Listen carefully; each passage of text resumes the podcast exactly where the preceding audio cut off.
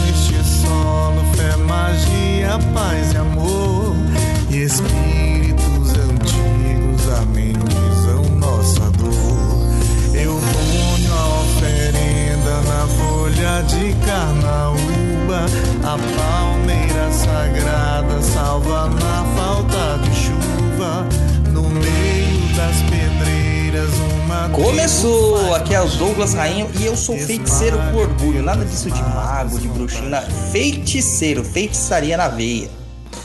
Fala pessoal, boa noite, tudo bem com vocês? Aqui é o japonês, o Luiz Guenca, e quero aprender aí o que, que é feitiçaria piaga.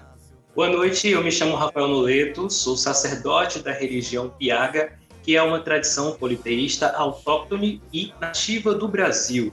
E hoje vou falar um pouco para vocês sobre essa tradição religiosa e sobre feitiçaria Piaga. Fantástico. Então, se vocês estão todo. Ó, o pessoal tá falando no chat aqui, confundir com piegas. Meu, não tem nada a ver. Vocês vão ver que é uma coisa incrível, muito boa, muito própria nossa aqui e que o pessoal tem que conhecer, gente. Tem que conhecer. Então vamos lá. Antes da gente entrar na feitiçaria toda aqui, vamos para os recadinhos do japonês.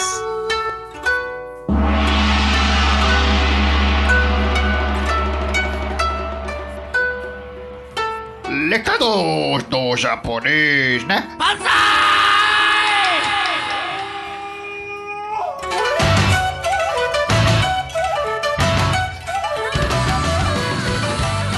Fala seus lindos, boa noite, tudo bem?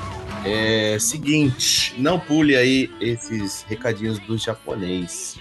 Estamos aqui para trazer informações incríveis. Antes de mais nada, para você que está vendo ao vivo, ou seja, agora, é, já garantiu seu workshop aí de pontos riscados na Umbanda? Então corre aí que é dia 5, domingão. Garante lá que ainda dá tempo de você fazer a sua inscrição e participar deste workshoping. Mas, se você está ouvindo depois, perdeu. Felizmente não tem o que fazer. Já foi.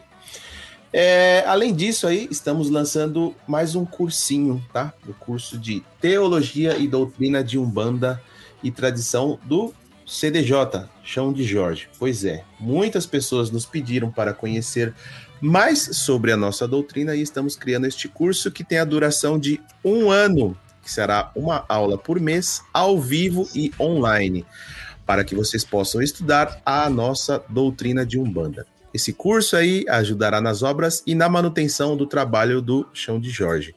Mas você também corre, porque são poucas vagas. Acesse lá o site www.perdidoead.com. Se inscreva agora no pré-cadastro para este curso. E é claro, precisamos de vocês, gente. Precisamos capitalizar o nosso podcast antes que ele seja tragado para o Oblivion. Nunca, né? Ó, minha cachorra. Eita, nós. Caramba, mano. que chutem. cachorro. Então, entra lá no catarse.me barra papo na encruza e seja aí o nosso apoiador. Além disso, você pode fazer apoios pontuais em nossas lives, tanto aqui no YouTube como superchats e stickers, quanto lá no Instagram, nas lives por meio dos selos. Mas aí, se você não consegue nos ajudar financeiramente, você pode fazer a divulgação de nossos trabalhos, cursos e afins. Vai ajudar demais a gente a romper essa bolha macumbística. Vale reforçar também as nossas redes sociais. O Instagram, www.instagram.com.br papo. Nosso blog lá com muitos textos e vídeos, que é o www.perdido.co. Nossos cursos estão disponíveis lá na plataforma do Perdido EAD, www.perdidoead.com. O nosso TikTok da Discord é arroba papo na encruza. E se você tiver dúvidas, sugestões, reclamações, pode mandar um e-mail para a gente no contato arroba perdido.co. Tiver dúvida, pode mandar lá que a gente responde no Tá Perdido. Então é isso aí, depois de todos os recados dados, todas as nossas redes sociais é, colocadas aí para todos, só lembrar de um detalhe, tá? Quem está começando, chegou agora aí, tá perdido, caiu de paraquedas, o site é perdido.co, tá? Não tem o M mesmo no final. Eu sempre reforço isso porque o pessoal reclama, fala que não achou, que não. Enfim, é só o C e o O mesmo. Então é isso, vamos aí ao nosso programa de hoje. Mano, pelo amor de Deus, cara. Dá comida pra sua cachorra, japonês. Pelo amor de Deus. Cara, ela é escandalosa. Vai fazer o quê? Caramba. Deixa a bichinha comer, coitada. Então estamos aqui eh, de volta, né? Se alguém conseguiu ouvir alguma coisa por causa da Mel, estamos aqui de volta com o Rafael. É, é Noleto ou Noleto, Rafael? O problema é que tem visita em casa e ela fica assim. Pode falar, Rafael. Noleto. Noleto. Então, o Rafael Noleto, ele é jornalista, relações públicas, públicas, públicas e escritor. É fundador da comunidade Vila Pagã, espaço turístico e religioso no interior do Piauí, dedicado à preservação das tradições politeístas. Também é sacerdote e fundador do Círculo Piaga, grupo de pesquisas e práticas da religião Piaga. Realiza pesquisas relacionadas ao folclore, paganismo e cultura politeísta. Também desenvolve trabalhos relacionados à poesia, ilustração, pintura e escultura devocional. Tem oito livros publicados, sendo uma recente, né? O mais recente que eu já estou garantido nele, porque eu já fiz a minha encomenda com Boca Preta, Feitiçaria Piaga e Segredos das Sombras. A gente vai falar um pouquinho depois desse livro aí durante o decorrer do, do episódio aqui. Rafael, muito bem-vindo, cara. Muito bem-vindo. Feliz de ter você aqui, viu? Agradeço ao convite, Douglas Luiz, para falar um pouco dessa tradição que muita gente ainda desconhece, né? É, o neopaganismo é um movimento global e dentro desse movimento a gente tem aqui no Brasil o paganismo piaga como uma legítima tradição neopagã nacional, né? E eu vou falar um pouco mais para quem não sabe o que, nunca ouviu esse termo piaga, né? Acho que é a sua primeira pergunta até sobre isso, né? Exatamente, porque neopaganismo o pessoal tá cansado de ouvir falar, né? O pessoal tá fazendo asatru, asatru, sei lá o nome desse negócio, fazendo Wicca, fazendo outros tipos de asatru, fazendo outros tipos de bruxarias, e todo mundo se fala assim, sou pagão, sou neopagão, né? Então eu sempre me perguntei assim, mas e o brasileiro aqui, né, médio, nível médio aqui, aquele carinha que vende o almoço para comer a janta, que somos todos nós, não tem um paganismo? Já tinha gente aqui antes dos portugueses chegarem aqui, né? Daí eu me deparei com, com esse termo, né? Piaga. O Brasil, ele era densamente povoado antes da chegada dos colonizadores, Chegam, seja eles os portugueses ou outros povos que também é, vieram de outras terras e passaram por aqui. É, na época contemporânea, a gente tem esse movimento que é denominado neopaganismo.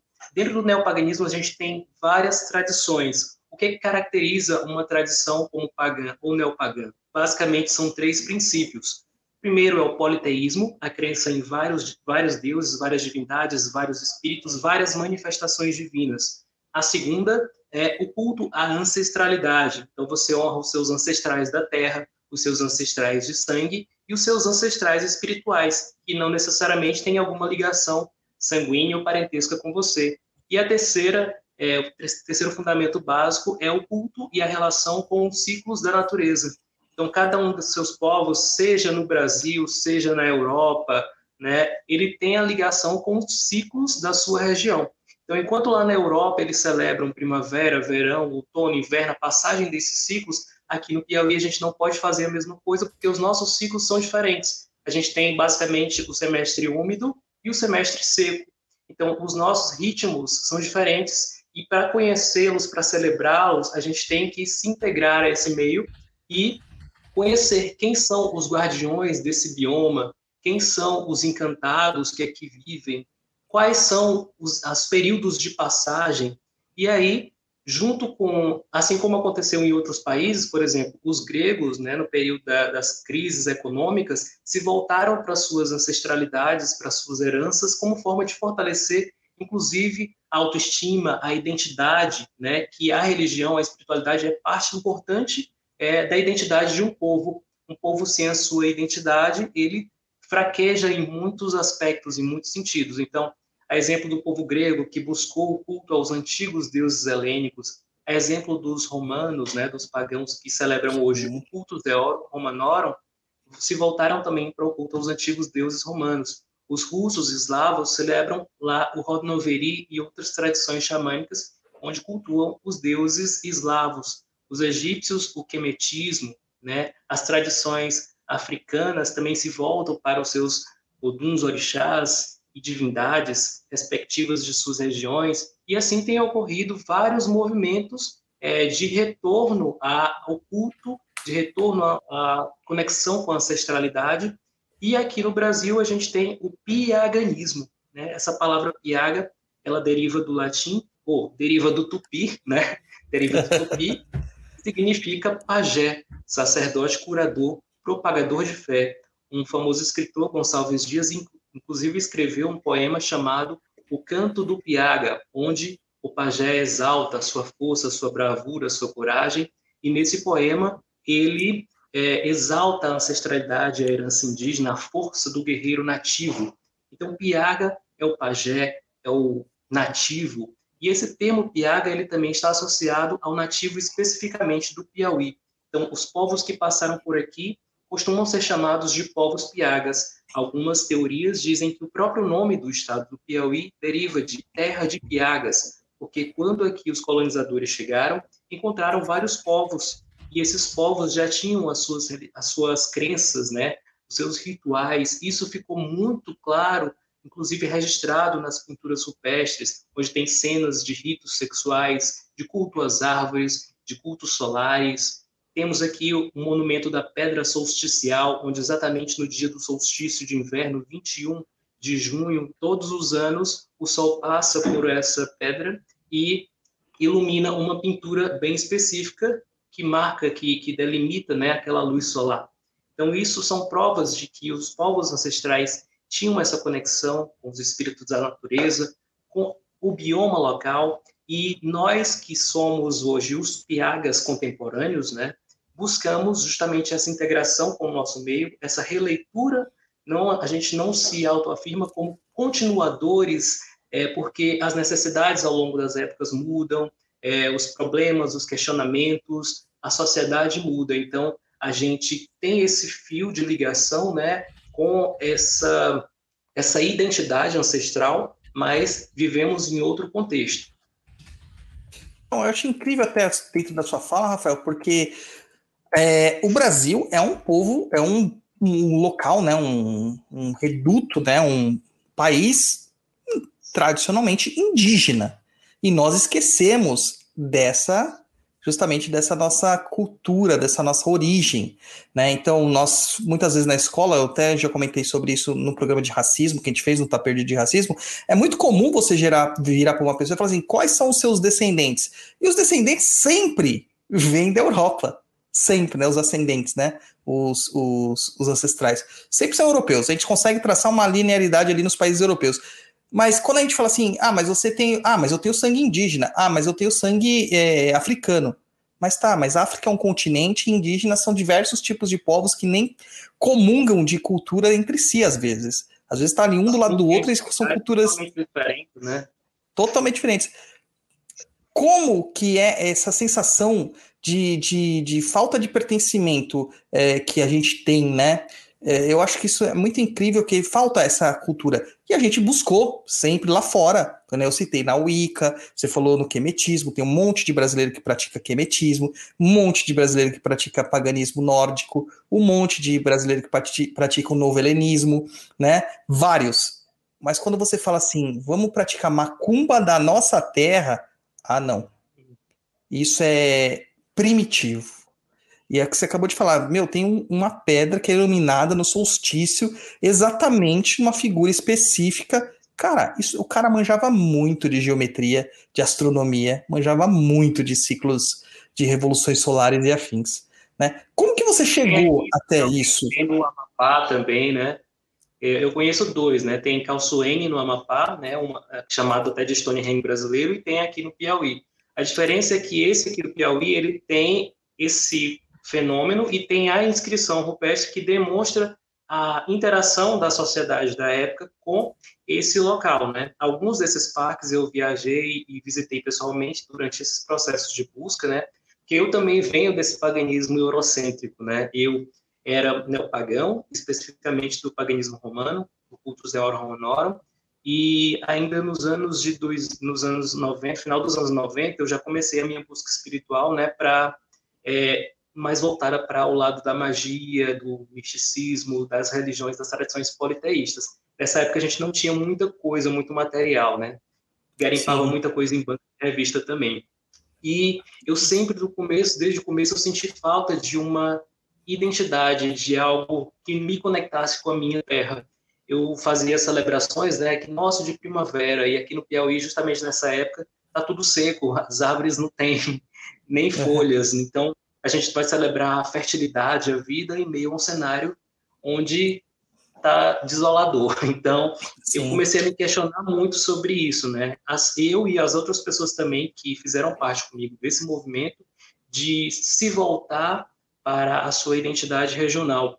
E aí a gente encontrou né, esse termo piaga como referência aos antigos povos que viviam aqui, como referência à sua cultura, e tem alguns, é, alguns registros literários né, de, de escritores que falam sobre essas teorias de uma colonização ancestral né, de povos de culto solar que passaram por aqui. E aí surgiu esse movimento Piaga, surgiu o Círculo Piaga, despretensiosamente, como forma de nós, daquele grupo, se conectar a essa ancestralidade. E ao longo do tempo isso foi se consolidando, foi chegando, foram chegando mais pessoas. A gente criou a Vila Pagã, que é um hoje é um dos maiores complexos de preservação das tradições politeístas em todo o mundo, com uma área de mais de 90 mil metros quadrados, onde você encontra santuários, né? Temos lá o Templo das Almas, temos o Templo dos Ancestrais Indígenas, temos templo também das divindades estrangeiras, porque o paganismo piaga se tornou uma espécie de mescla entre o que a gente já praticava, que era algo mais voltado para o paganismo europeu, e que a gente não abandonou, né? Também a gente trouxe essa herança, não renegou essas raízes, mas uhum. também agregou o respeito aos donos da terra, porque a gente entendeu que sem a autorização dos donos da casa, dos donos da terra, nada poderia ser feito. E foi aí que as entidades começaram a se manifestar, começaram a nos esclarecer sobre o que era essa ancestral, o que era essa herança ancestral, a herança mitológica, a herança cultural, a herança arqueológica. E aí foi como montar um quebra-cabeça e foi surgindo esse movimento que hoje já é reconhecido como uma religião, é, é uma primeira religião neopagã brasileira. Isso é reconhecido em alguns estudos acadêmicos e publicações internacionais, como da doutora Karina Artemis Bezerra, né? Que na tese dela de doutorado também tem publicações de estudos acadêmicos na Polônia que uhum. falam também sobre essa visão do piaganismo como religião. E nós, que somos parte desse movimento, também nos reconhecemos como membros dessa tradição religiosa. Sim, sim. E dentro desse princípio, né, dessa busca pelas identidades, até acredito que hoje, se a gente for definir, piagas são as pessoas que habitam o Brasil, né? Seriam as pessoas que habitam o Brasil, se você for pegar. Porque acabou sendo essa mistura louca que a gente tem nesse país. E, e a, gente, a gente esquece que a gente come dessa terra, bebe dessa terra. A gente tem que se fazer um com a terra. É, o, o, o, ocidental em si, principalmente aquele de, de, raiz europeia, ele se desconectou, cristã mais ou menos, né? Ele se desconecta muito dessa identidade da terra, né? de não entender que ele está se nutrindo dessa energia que tem aqui, dessa visão que tem aqui. É, e aí vocês foram lá fazer esse resgate, né? Dentro desse resgate, a gente encontra uma das coisas que, é, que são incríveis lá na em, que a gente tem os sítios arqueológicos, que são essas pinturinhas lindas aqui que eu tô pondo aí na tela para o pessoal ver, né? são as pinturas rupestres, as pictografias lá. Isso aqui a gente tem por parte, maior parte do Nordeste e do Norte do Brasil. Tem muito lugar inexplorado e infelizmente deve ter muito lugar que já foi depredado, né, para exploração é, de cunho particular, né? O que que Essa isso impacta? da Terra da Capivara, né? Essa imagem é de um, um sítio da Serra da Capivara. O Piauí hoje tem uma das maiores concentrações de sítios arqueológicos, né, do Brasil e registros das passagens mais antigas dos homens, do homem pelas Américas. É, essas pinturas elas são datadas entre 5, 6 e 10 mil anos, as mais antigas. Isso, registros rupestres, a gente tem as gravuras, que são essas aí que estão aparecendo na imagem, são feitas com óleos né, minerais, óleos vegetais, de banhas de animais, misturado com aquelas pedras mais avermelhadas, batidas no, no pilão, né? às vezes uhum. sangue também, é o calcário que dá aquela cor mais branca, então são vários elementos para formar os pigmentos diferentes. E aí foram feitas por vários povos, não é tipo assim, ah, todas essas pinturas elas são registros de apenas um povo, um povo, né? Dá para ver que são feitas por povos diferentes porque são traços, são formas diferentes e registros também, modos de se registrar diferente. Uma dessas pinturas, né, que mais chama a atenção é justamente a pintura do Piaga Alado. Foi uma entidade que assim se manifestou para a gente e a gente é, identificou ela com algumas das pinturas rupestres que estão espalhadas de norte a sul. São pinturas muito recorrentes de um homem com os braços abertos e como se fosse espécie de asas, né? Ele até inclusive associado com o, no caso da Umbanda, da Quimbanda, com o Senhor Exu Asa Negra, né? Com os Kupendjepes da mitologia indígena brasileira, especialmente da região norte do Xingu também.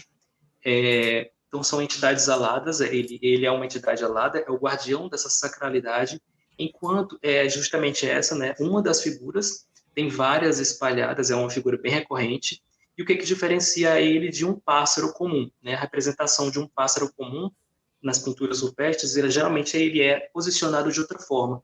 Essa aí, uhum. por exemplo, é o Parque Nacional de Sete Cidades, no centro-norte do Piauí. E em alguns dos, dos murais existem ao redor dessa figura figuras humanas em posição de culto, em posição de reverência, com os braços levantados, né? O que demonstra que essas cenas são cenas de rituais, de culto, e que essa entidade seria provavelmente a representação de um pajé que vai ter o contato com as divindades e traz essas revelações para o restante dos homens ou até mesmo uma divindade. Não tem como a gente saber hoje na contemporaneidade ao certo, de acordo com os estudos acadêmicos também, não há como carimbar e dizer isso era coisa tal. O que a gente faz é uma é, um equilíbrio entre a visão acadêmica da análise arqueológica com a visão da espiritualidade que nos permite ter o contato direto com essas entidades e elas nos trazem essas revelações. Então a gente junta o quebra-cabeça, equilibrando o arqueológico, o científico, o acadêmico com o espiritual, né, para não cair uhum. também no risco de devaneios. Ah, eu vi essa pintura, eu imaginei que é isso, então eu vou me dar a liberdade de dizer que ela é isso. É.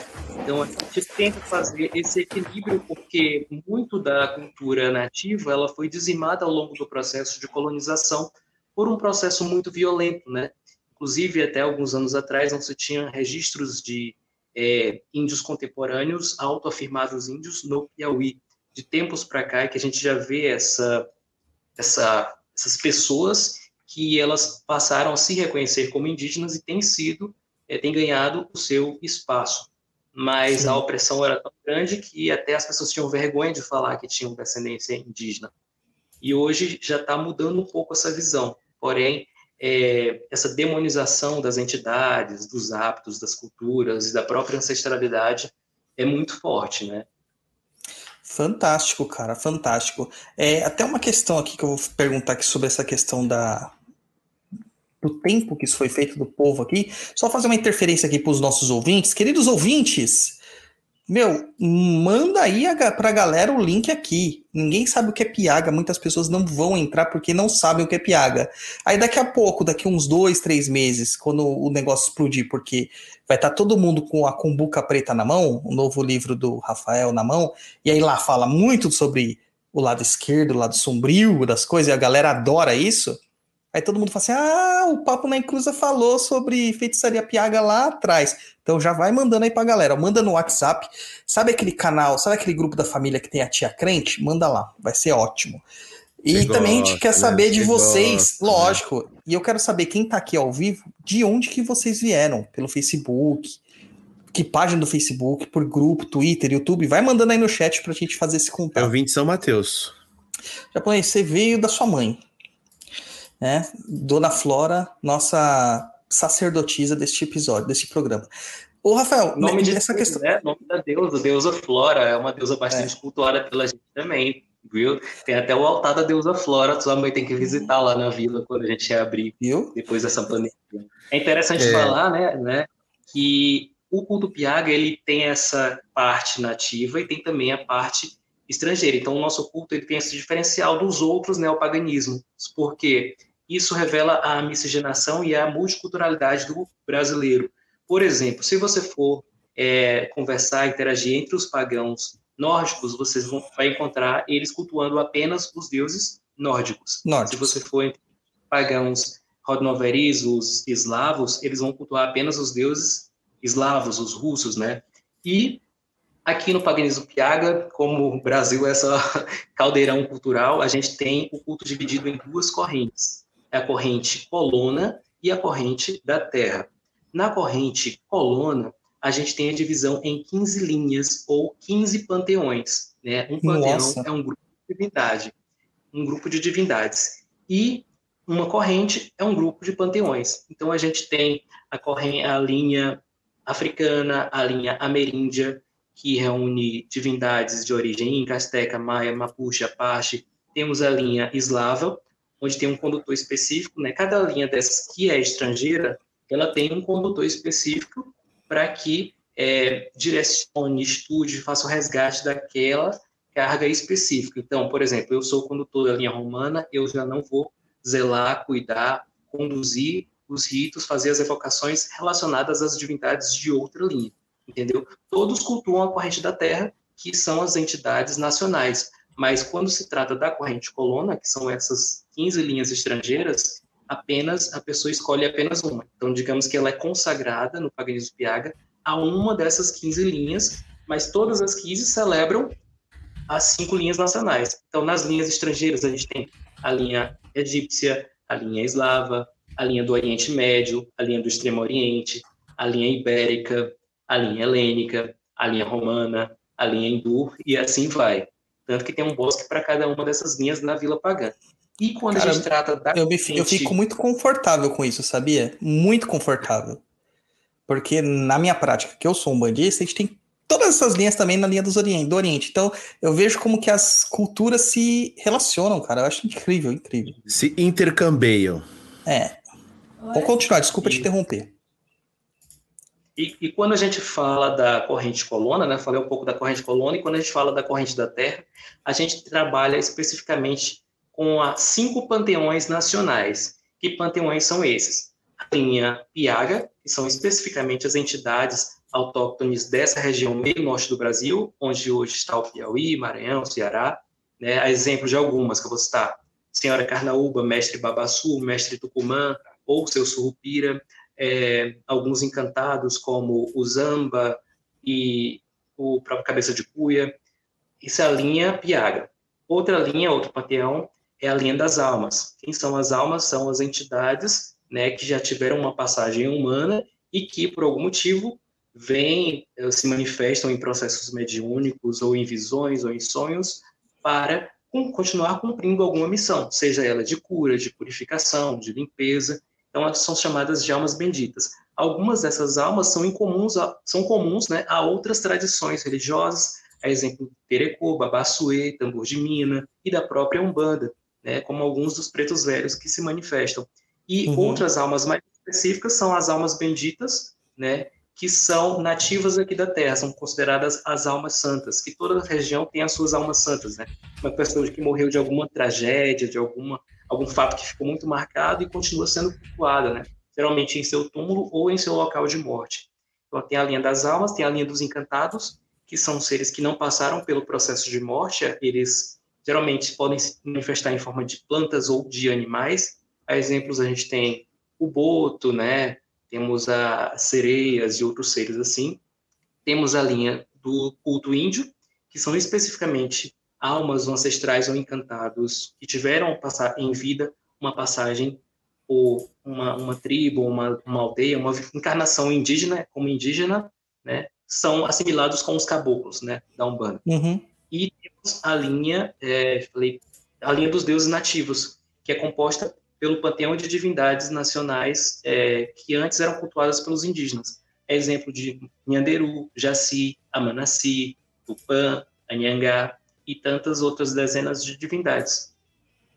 Muito bom, cara. E no caso assim da. É, vai voltando aí lá aos pictogramas, antes.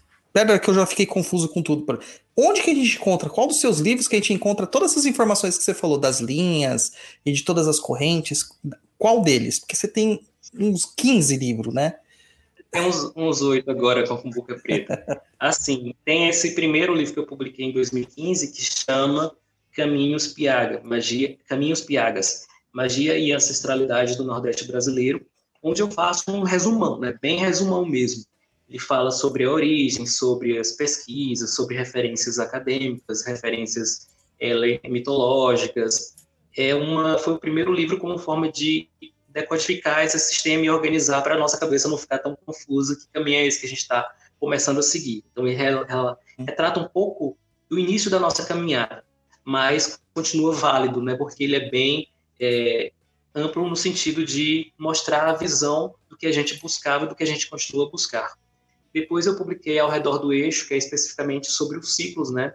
Ele foi baseado no estudo das tabelas climatológicas, é, quando que seriam as nossas passagens do período úmido para o período chuvoso, quando é o período de florescimento, e como se conectar a cada um desses ciclos, é, quais as divindades que são cultuadas em cada uma dessas épocas, por que, que elas são cultuadas, fundamentos de cada uma dessas coisas. Publiquei também o Compêndio de Poções, que é uma reunião de várias fórmulas né, de banhos, é, chás, que também todos eles estão disponíveis né, na Amazon, Clube de Autores, Estante Virtual e outros sites aí também. Basta dar um Google. Tem a Magia das Palmeiras, que fala sobre a magia desse bioma, que é único, né, que é o bioma de mata de cocais, que é um bioma de transição entre o uhum. Cerrado, a Caatinga e a Amazônia. Então, nele você tem a predominância de várias espécies de palmeiras, e especificamente dentro desse bioma tem encantados que se manifestam, né, que são os guardiões dessas palmeiras, que é o mestre Babassu, o mestre Buriti, a senhora Carnaúba, o mestre Tucumã, e os próprios caboclos da mata que também estão fortemente ligados a esse bioma. E também publiquei O Povo do Fundo. Nesse livro, O Povo do Fundo, eu falo sobre as entidades aquáticas. Nele eu sou um pouco mais abrangente porque, além das divindades nativas, eu incluo também algumas divindades estrangeiras, né? A exemplo da própria Iemanjá, de divindades da Europa, de divindades de outras culturas, Masteca, Maia. E, mais recentemente, eu publiquei livro, que é especialmente sobre esse lado que estava faltando a gente contemplar, que é o lado mais sombrio, né? Já que ele acredita muito nesse equilíbrio entre a luz e as sombras, e como feiticeiro, como bruxo, a gente, é, eu, né, busco tá, manter equilíbrio e reconhecer esses dois lados. Então, eu tive autorização, eu pensei muito antes de fazer esse livro, né, que ele tem algumas coisas meio que pesadas, então eu pensei bastante, refleti se eu deveria publicar ou não, e consultei os meus guias, e me foi autorizado fazer 100 cópias desse livro. Então são apenas 100 cópias que vão ser feitas, vão ser manipuladas por mim, vão ter algumas aplicações em pop-up, vão estar numeradas de 1 a 100, e essa reserva pode ser feita diretamente comigo, né? Acho que até o fim de outubro eu vou estar fazendo esse processo de, de, de venda, de distribuição desse livro. E ele fala um pouco sobre é, alguns encantados que têm esse lado mais sombrio, né? Fala sobre Sim. os conceitos de bruxaria, feitiçaria, de demônios, né? Porque muita gente diz, ah, paganismo não acredita no diabo, não acredita no demônio, mas além do diabo ser cultuado, né, pela do, diabo criatura da igreja, tem também o diabo arquétipo, né, que é todo esse aspecto opositor, né, da, do sistema, é uma quebra com o sistema. Então, eu trabalho bastante com esses conceitos. Né? Não com o personagem diabo, mas com esse conceito. Então Sim. eu falo sobre o aspecto sombrio do próprio Piaga Lado, que eu já tinha tratado em outras obras, né? Sobre alguns espíritos que são, são considerados almas penadas, assim como a gente tem as almas santas ou as almas benditas, a gente tem também as almas penadas, né? Que por conta das suas penas em vida, elas continuam é, trabalhando no astral. Por exemplo, uma mulher que foi violentamente morta, estuprada e serrada, ela atua na luta contra pessoas que são é, na luta contra opressores, né? Então, uma pessoa que sofre uma opressão pode recorrer, evocá-la para punir ou castigar aquele que a oprime. Tem também a comadre Tulozinha, que é bastante conhecida no Nordeste, né? Aqui É, também. Aí também, né? Aqui também. E também trato de algumas entidades que são comuns à Umbanda e à Quimbanda também, que é, por exemplo, os chamados guardiões. A gente chama de guardiões, são os Exus, as pombogiras, né? Uhum. E para nós, uns têm os mesmos nomes, né? Outros têm os nomes diferentes. Tem um guardião do lodo, tem o seu arranca-toco, o mestre da porteira, o mestre das almas, seu pantera negra, é, seu gato preto, que é um dos meus guias também. E aí eu vou falando sobre eles, é, as oferendas que eles recebem e trago também os selos, né, de cada um. né? Digamos que os pontos riscados, né, dentro Pontos da nossa riscados. tradição. Como eles, Não, foi- eles têm pela, pela nossa tradição. Eu mandei pro Luiz o sumário. Luiz, você abriu o sumário aí? Sim. Olha tudo que tem. Escolhe, escolhe um aí, que depois a gente vai perguntar pro Rafael para ele falar um pouquinho mais desse. Gente, é muita coisa, cara. Vocês não têm noção, é muita coisa. É muita coisa. O Aí sumário é gigante. parte, né, Tem também a parte do, do- da magia prática, né? É, que tem Sim. a pedra amansadeira, que é uma pedra que você utiliza grafismos, né? Rupestres, para amansar aquelas pessoas que tem, querem lhe atacar. Tem o feitiço da cabeça de boi, que é baseado nas tradições muito que o pessoal usa aqui, os crânios de cavalo, de boi nas portas das fazendas, para espantar né, os maus espíritos, os ladrões, invasores. Uma espécie de Tem- uma carranca, seria isso, mais ou menos? Igual o pessoal usa em barco? Você consagra ela com um óleo preparado de ervas específicas e desenha também símbolos específicos para proteção, né? Tem Deixa algumas orações, né? Deixa eu perguntar uma coisa, Rafael. Você falou sobre a consagração. Na feitiçaria piaga, tem sacrifício animal? Usa o sangue? Geralmente não, né? Geralmente não. Em casos muito excepcionais, é, pode ter, a gente utiliza mais, a- a- utiliza elementos animais sim, né? Mas são penas, são ossos, né? Que a gente, alguns elementos que a gente encontra especificamente na natureza. Não é habitual entre nós a prática do sacrifício. né? Não é algo da nossa tradição a prática do sacrifício. Elementos animais a gente utiliza, né? Não fazemos sacrifício, mas utilizamos elementos animais né? deixando claro que a gente utiliza esses elementos. Não somos uma, uma digamos que vegana, né? Ah, Utilizamos para as oferendas. Por exemplo, alguns desses encantados, por exemplo, eu entendo, eu não posso não comer carne, mas o encantado, um dos alimentos dele é a carne, então eu vou ofertar para ele o que ele come. É mesmo que chegar uma pessoa na minha casa, eu for receber ela, ela não come macarronada, e eu faço macarronada porque eu gosto muito de macarronada. Então a gente tem que também saber dialogar, tanto com os vivos como com os espíritos, né? Então a gente tem essa visão, por isso que a gente utiliza também alguns elementos. Não fazemos sacrifício, né, diretamente, mas utilizamos sim os elementos animais. Ah, maravilha, muito bom. Cara, vamos voltar um pouquinho sobre o sistema, né? Para o pessoal entender o que é o sistema antes deles ficarem muito complicados, muito confusos. A gente estava lá na questão dos pictogramas, então pictogramas estão aí à disposição de todos os sítios arqueológicos lá do Piauí. Na verdade, tem um monte de região lá no Nordeste e no Norte do, do país que tem sítios arqueológicos preservados. Claro que aqui em São Paulo, se a gente fosse fazer tipo um- uma, um- uma roda do ano aqui para ver os ciclos de, é, do nosso ano aqui, seria os quatro ciclos num dia só. Então eu teria que fazer quatro rituais por dia, né? Porque a gente acorda com um puta de um frio, né? Às vezes chovendo, depois faz um calor do inferno, do Saara, aí volta a ficar frio e à noite só Deus sabe como fica.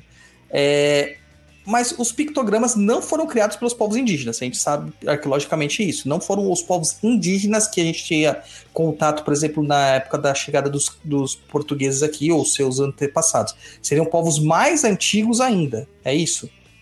Alguns sim, outros não. Muitos são, sim, de origem indígena, né, de diferentes povos, de diferentes etnias que passaram por aqui. É por isso que eu falei que tem vários, várias escolas, digamos assim. Tem as pinturas itacoatiaras, tem as pinturas da tradição agreste, da tradição nordeste, são divididas assim em tradições por reunir traços específicos. Então acredito que cada tradição foi feito por um povo, foi feito por uma época com elementos diferentes, com retratações, Entendi. né? Algumas pinturas elas retratam mais cenas de sexo e de caça, outras mais de plantas, outras mais de formas geométricas, né? Que são as mais difíceis de, digamos assim, ter uma interpretação. Né? Que tem uma cena que você vê que é um, um homem com mulher, você já vai dizer, ah, é uma cena de sexo. Mas quando você vê simplesmente um quadrado, já é mais difícil de você dizer, deduzir, chegar a uma conclusão sobre aquilo, é, o que aquilo significa, né? Mas ao longo dos anos, é, esses significados foram sendo perdidos ou deturpados.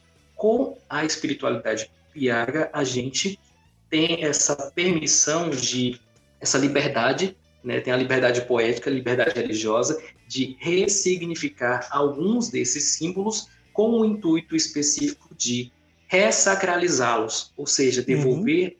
Significado dos mesmos, devolver o significado para os mesmos, é, e dando o seu devido valor né, para esses símbolos que, quando você passa por uma mata, por exemplo, por uma pintura rupestre você não sabe o que ela significa, ela é só um rabisco.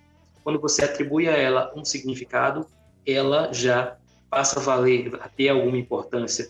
Quando você passa por uma mata, você não conhece nenhuma espécie de planta que está ali, é como se você fosse um analfabeto, você não vai dar valor àquilo, você tende a destruir, você tende a, a não se importar com o desaparecimento daquilo. A partir do momento que você se integra a esse bioma, que você busca conhecer, que você sabe o valor de cada uma daquelas folhas, de cada uma daquelas ervas, você vai passar a defender, a encontrar valor, a sacralizar aquele bioma.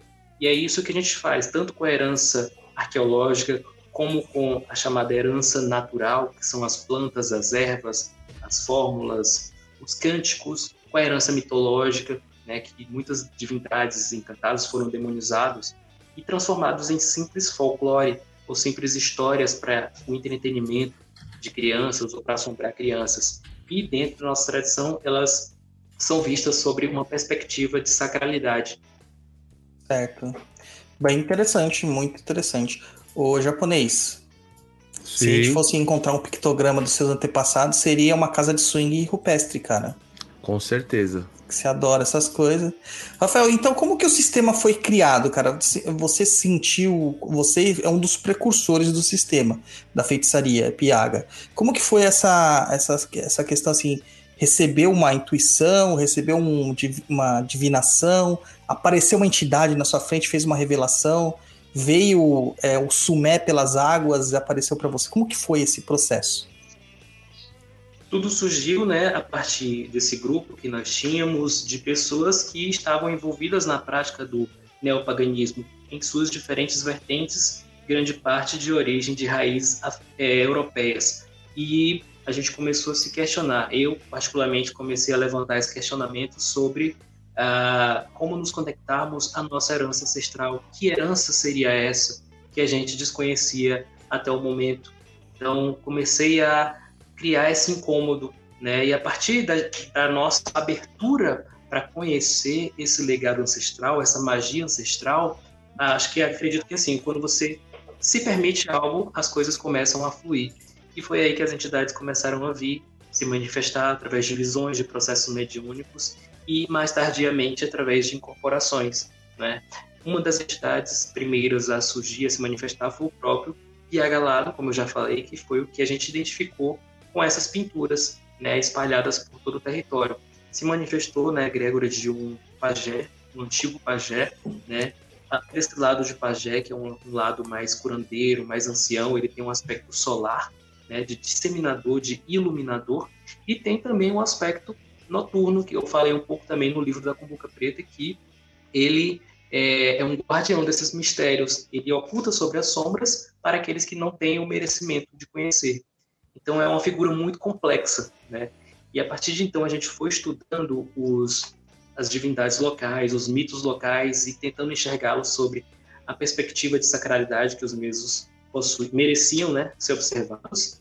E aí a gente deu um nome a esse movimento que inicialmente surgiu como um grupo de estudos, o Círculo Piaga, né?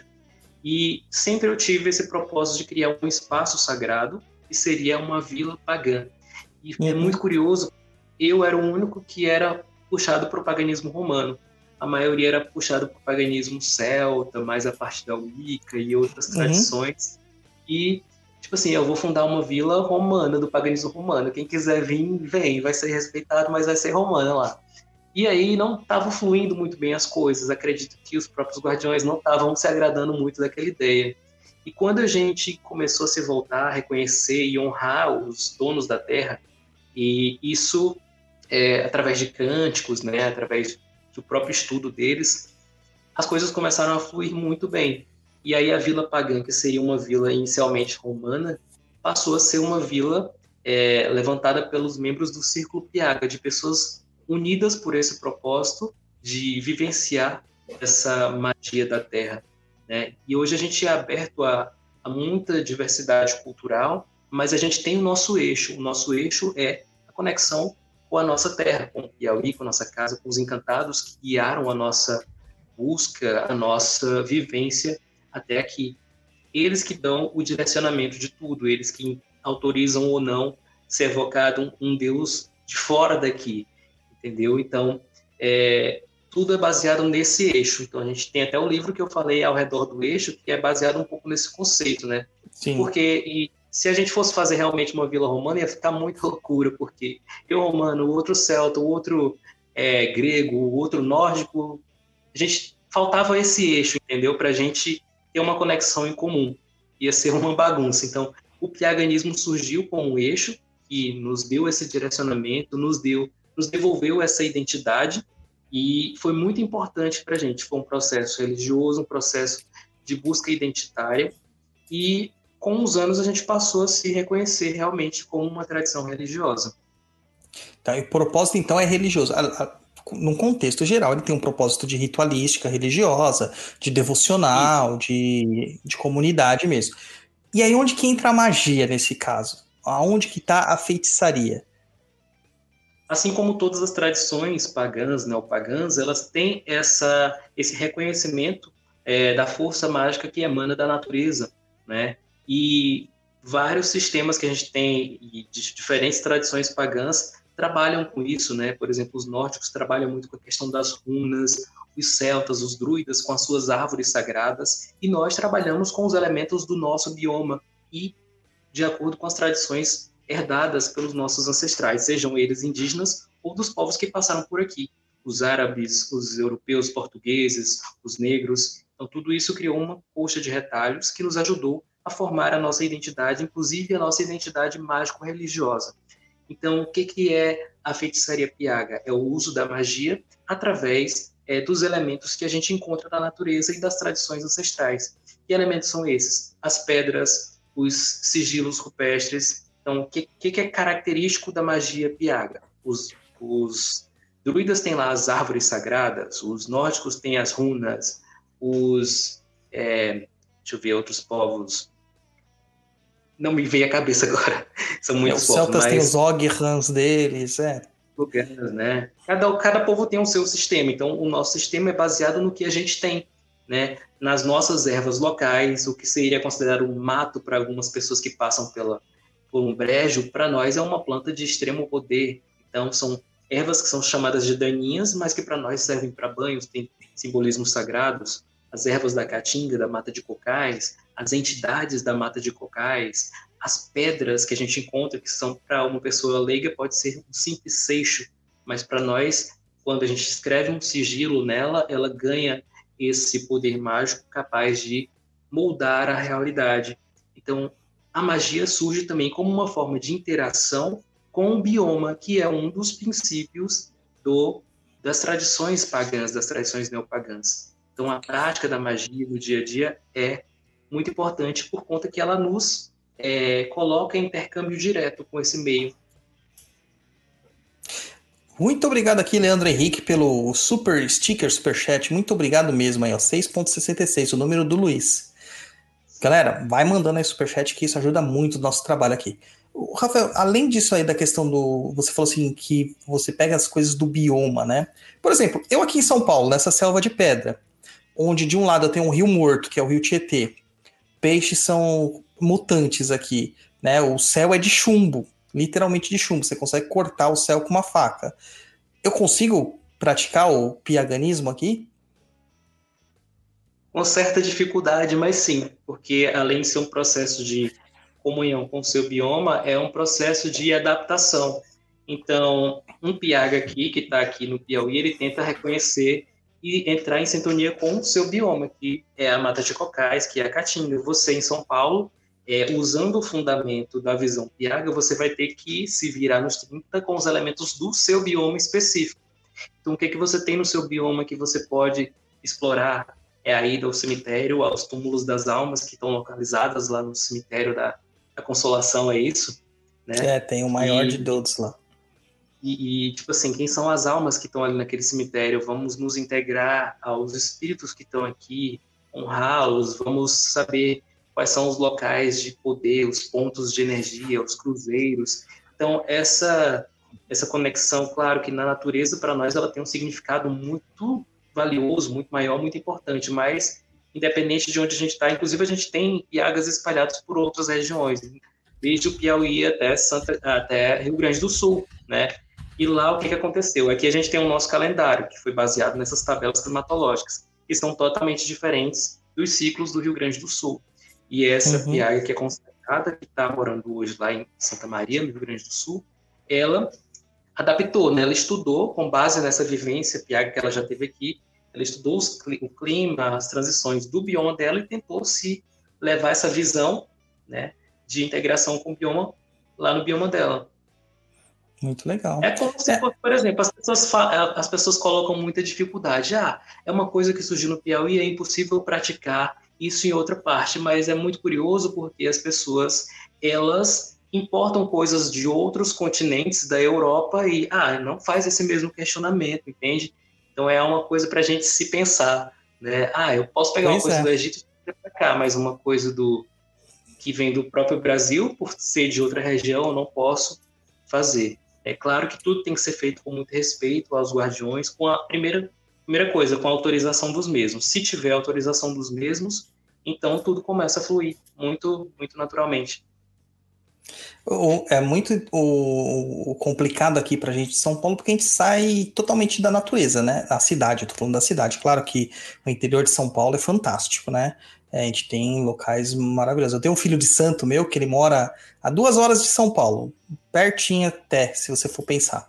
É, e ele mora, tipo, tem um riacho dentro da casa dele, da, no, no quintal dele tem alguns passos mais para frente, tem uma, uma cachoeira, sabe, no meio da mata, é uma coisa linda, né? Mas aqui na cidade eu vou ter que cultuar, sei lá, alguma entidade de aço, alguma, alguma coisa assim, porque é o que tem aqui. Mas maravilha. É, o vale do, do Ayangabaú, não é isso? Que, que Sim, era tem. consagrado antes ao deus Anhangá, que é uma divindade de origem né? Então, Só que não existe mais, viu, Rafael? Eu vi as fotos, né? As obras, as obras aí. Já não, não existe há muito tempo lá. O vale. Ali, na verdade, é um rio, né? Rio Anhangabaú. E esse rio é isso aqui há muitos anos, desde a época da, da, do ciclo do café aqui no Brasil, que já não existe mais, que cimentaram ali. Nós temos outros rios, né? O, o, o, rio mais importante do Brasil, que é o Rio Ipiranga, na verdade é um ribeirão, cara. É, é um meio um meio fio, né? Tem mais água que aquele rio. E os rios de São Paulo são todos destruídos. Aqui os rios estão mortos, literalmente mortos. Talvez a gente encontre um pouco, porque a gente tem indígenas ainda morando em. Como é o nome do lugar lá, o japonês? Do outro lado do extremo sul? Parelheiros. Sei, sei que na Zona Norte lá tem uma parte indígena que mora lá no, nos cafundó da Zona Norte, eu sei que tem. É, mas no Parelheiros eu não sei se tem, não. É, Parelheiros, tem sim, tem sim. É, o Caio San fala assim, ó, tanto, é, mas o Anhangabaú sempre foi um lugar meio maldito, né? Então, mas dentro da visão, cara, do colonizador, né? Dentro da visão do colonizador. Porque Anhangá, na verdade, é uma divindade é, originária, indígena, né? Bem aparecido, bem presente em diversos locais, não só aqui em São Paulo, mas em vários locais do Brasil você encontrava essa referência a essa, divindade. A Yangá. Ele é um deus de aspectos bem sombrios, né? Ele é ligado Sim. às almas do mundo, às passagens, e assim como ele tem esse aspecto de abençoar aqueles que respeitam o seu espaço, ele também confere maldições àqueles que profanam os seus locais sagrados. Né? Talvez isso, essas maldições que, que foi citada sejam resquícios dessa violência que foi cometida contra o espaço. É, eu não sei até que ponto as traduções são corretas, né? Porque eles falam que Anhangabaú significa rio das águas malditas, mas eu não sei se Anhangabaú tem tradução de água nisso aí, não, porque acho que o, o, radical de água em tupi era outra coisa totalmente diferente. Não me lembro agora o que, que era, mas era diferente. É... É, foi muito deturpado, né? Muita coisa foi deturpada ao longo desse processo de que chegou até nós hoje. Então a gente tem que beber de muitas fontes, tanto com essas, essas fontes dos folcloristas, como também visitações aos próprios povos que mantêm vivas essas tradições até hoje, né? Alguns desses povos eu entrei em contato no Espírito Santo e aqui também, né?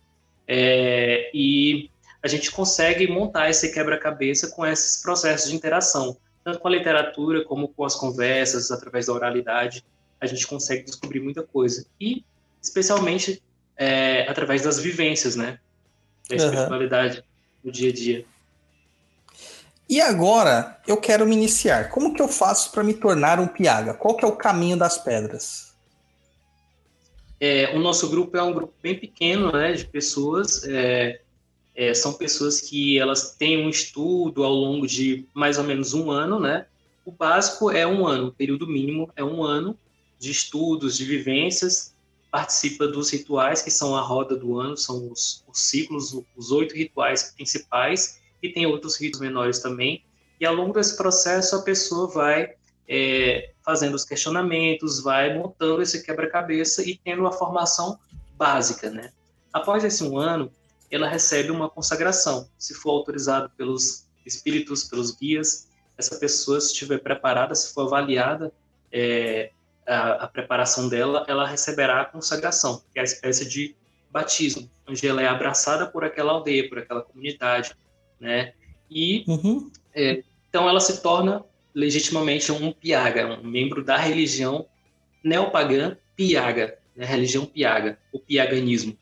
E a partir de então ela começa a trilhar os seus caminhos, que é um caminho de é, aprendizado constante, né? Acredito que em todas as tradições varia muito do, do adepto, do interesse do adepto. Se a pessoa estacionar ali, ela fica parada. Agora, se ela for continuar a buscar mais conhecimentos, ela tende a sempre aprender mais, absorver mais, e é um caminho de muitas possibilidades, né? Muito bom. Então, qualquer, se, eu, se eu tiver qualquer tipo de outra religião, eu consigo ainda ter paralelamente é, trabalhos com a feitiçaria Piaga, ou a religião Piaga, ou não, eu tenho que abrir mão da minha religião anterior para me dedicar exclusivamente a, ao Piaga. É porque assim, a gente tem a religião Piaga e a prática da magia Piaga. Né? Assim como eu posso praticar magia é, de origem celta sem necessariamente ser um druida iniciado, outra pessoa pode também praticar magia ou conhecimento Piaga sem ser um Piaga iniciado, né? Uhum. Porém, a religião Piaga é diferente. A religião você vai fazer toda uma dedicação, uma formação sacerdotal para que você possa conduzir os ritos, conduzir as celebrações, formar outras pessoas. Agora, a religião é, é, é, é isso. Agora, o conhecimento da magia, da feitiçaria, são saberes, né? São saberes mágicos que uma pessoa de conhecimento daquilo ela pode utilizar, né? Claro que com a formação Piaga, com os seus estudos, aprofundamento, a sua conexão com aquelas entidades que compõem essa egrégora, ela vai fazer uma diferença maior, vai ter um efeito diferente de uma pessoa que não tem nenhuma ligação, pega ali aquele conhecimento e vai praticar. Mas é possível sim, né, você praticar é, essa, essas magias sem necessariamente ser um membro dessa religião. Maravilha, tá vendo? O pessoal abraça a gente mesmo não sendo dessa religião. Ó, super chat do Augusto aqui, do Guto Felipe e da Rafaela Silva. Muito obrigado, mas vocês são assim meio né, desconfiados depois de ficar mandando essas coisas pra gente, né? Um tá querendo virar meu filho de santo, outra pessoa aqui tá dando assistência jurídica para o terreiro, né? Tudo corporativismo isso. Mas muito obrigado de qualquer forma, tá? Então, não preciso ser da região, não preciso abandonar as minhas práticas religiosas e posso fazer a feitiçaria. Tenho que fazer essa imersão. E aí, eu vou ter que ir para aí para fazer a imersão, ficar um ano em, em, no Piauí para fazer essa imersão para me iniciar não, no piaganismo? Inclusive, a gente tem uma pessoa que está agora em processo de treinamento, ela mora na Argentina, né? E, tipo assim, mas ela tem que vir presencialmente pelo menos duas vezes, né? Que é para dois rituais e a terceira vez que é o rito de consagração. Esse ritual de consagração ele ocorre apenas uma vez ao ano, que é, é ou na festa da vida, que ocorre em dezembro, que é o início do nosso calendário, né? Quando a gente está no período de estiagem, chegam as primeiras chuvas, e é por isso que é chamada festa da vida, que as águas uhum. chegam e revitalizam tudo, né? Então tem dois cenários, é um cenário que as árvores estão peladas e o um cenário que está tudo verde. Então, quando começa o período de vitalidade, a gente faz o ritual da da consagração, né, para os membros que estão preparados. E também outra ocasião onde pode ocorrer é na festa do sol, que é a passagem do solstício de inverno, né? E o caboclo do mato aqui chama de verão porque é o período em que fica muito mais quente e muito mais seco. Mas cientificamente é o, é o inverno, né? É que é quente e seco. E, tipo assim, tem que vir pelo menos dois ritos para poder ter essa interação com a comunidade, né? Com quem são os seus irmãos, quem são aqueles que compõem a aldeia, né? E para ter essa interação, para você ser abraçado, se integrar, né? Ganhar até mesmo essa confiança. Participa de dois ritos, que podem variar entre um desses oito principais. Quando os outros não pode participar dos outros, pratica-os à distância sobre as orientações e no dia da consagração também tem que ser presencial, só ocorre presencial. Ah, entendi. E questão das vestimentas? Rafael, você tem que usar alguma roupa, túnica específica? Ou a gente vai fazer tudo vestido de lua? Como que é? A gente tem o nosso traje, né? Foi feito, inclusive, todo um estudo para o conceito desse traje. Ele foi baseado em algumas, algumas, algumas questões ancestrais de costume, né? Tanto nos trajes das quebradeiras de coco das mulheres, que tem essa lida direta com a mata de cocais, então tem aquela a bandana, né? As, as mulheres da casa geralmente elas usam essa bandaninha. É, tem o colete para os homens, né? Aqui muitas representações dos ancestrais você utiliza os coletes. E a camisa, ela é uma camisa, uma espécie de bata e bordada com símbolos rupestres. Essa aqui não é uma, uma um traje piaga típico, né? Uhum. Mas é, geralmente é assim, é uma camisa, uma bata, um colete, um chapéu de palha também a gente utiliza, né, que é uma, um elemento tradicional daqui. E, e, a bota, né, porque a gente anda muito pela mata, tem muita serpente, então tem que utilizar até como um, um item, não só um adorno, mas um EPI mesmo.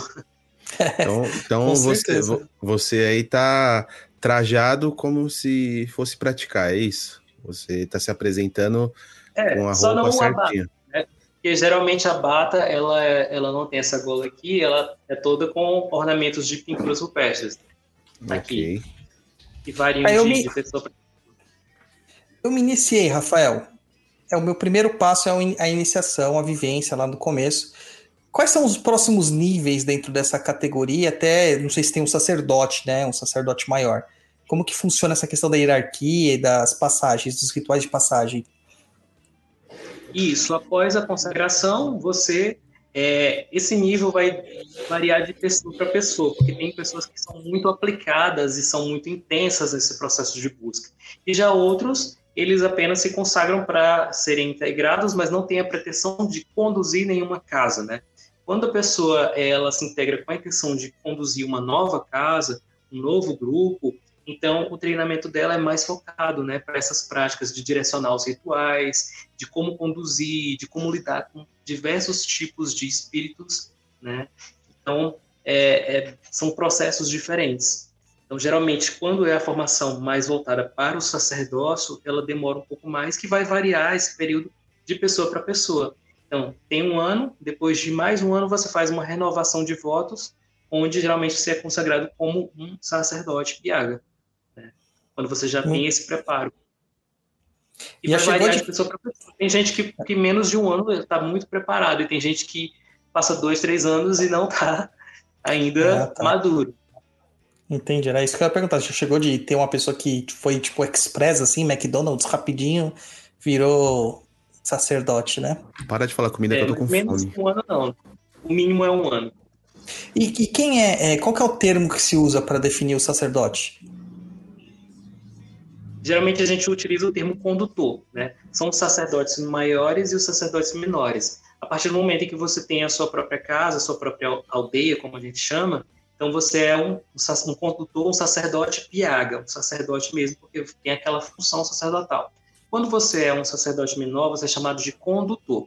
Por exemplo, sempre quando você se consagra, você é, tem, a gente consulta os oráculos, os próprios guias, para eles dizerem qual é a linha da corrente colona que vai te apadrinhar.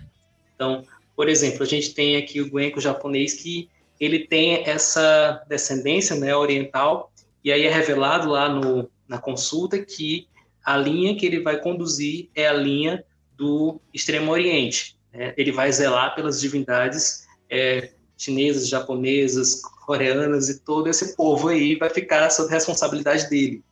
Então, ele vai, no momento da consagração, é, ser apresentado para essas divindades como um condutor. Então, por exemplo, no rito da casa, que todos os ritos onde vai ser preciso evocar essas divindades dessa linha, ele quem vai fazer. Então, ele é um condutor, é um piaga condutor da linha do Extremo Oriente. Assim como tem o piaga condutor da linha egípcia, o piaga condutor da linha ibérica, onde eles têm esse estudo né, mais individual, né, já é uma coisa mais, uma busca mais a parte é, integra, conciliar essas divindades estrangeiras com as donas da casa.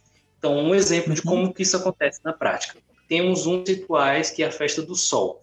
Marca o período de fortalecimento desse calor solar, esse período de seca, é um preparo para a estiagem que está por vir, onde a gente busca por energia de cura, de fortalecimento e de iluminação.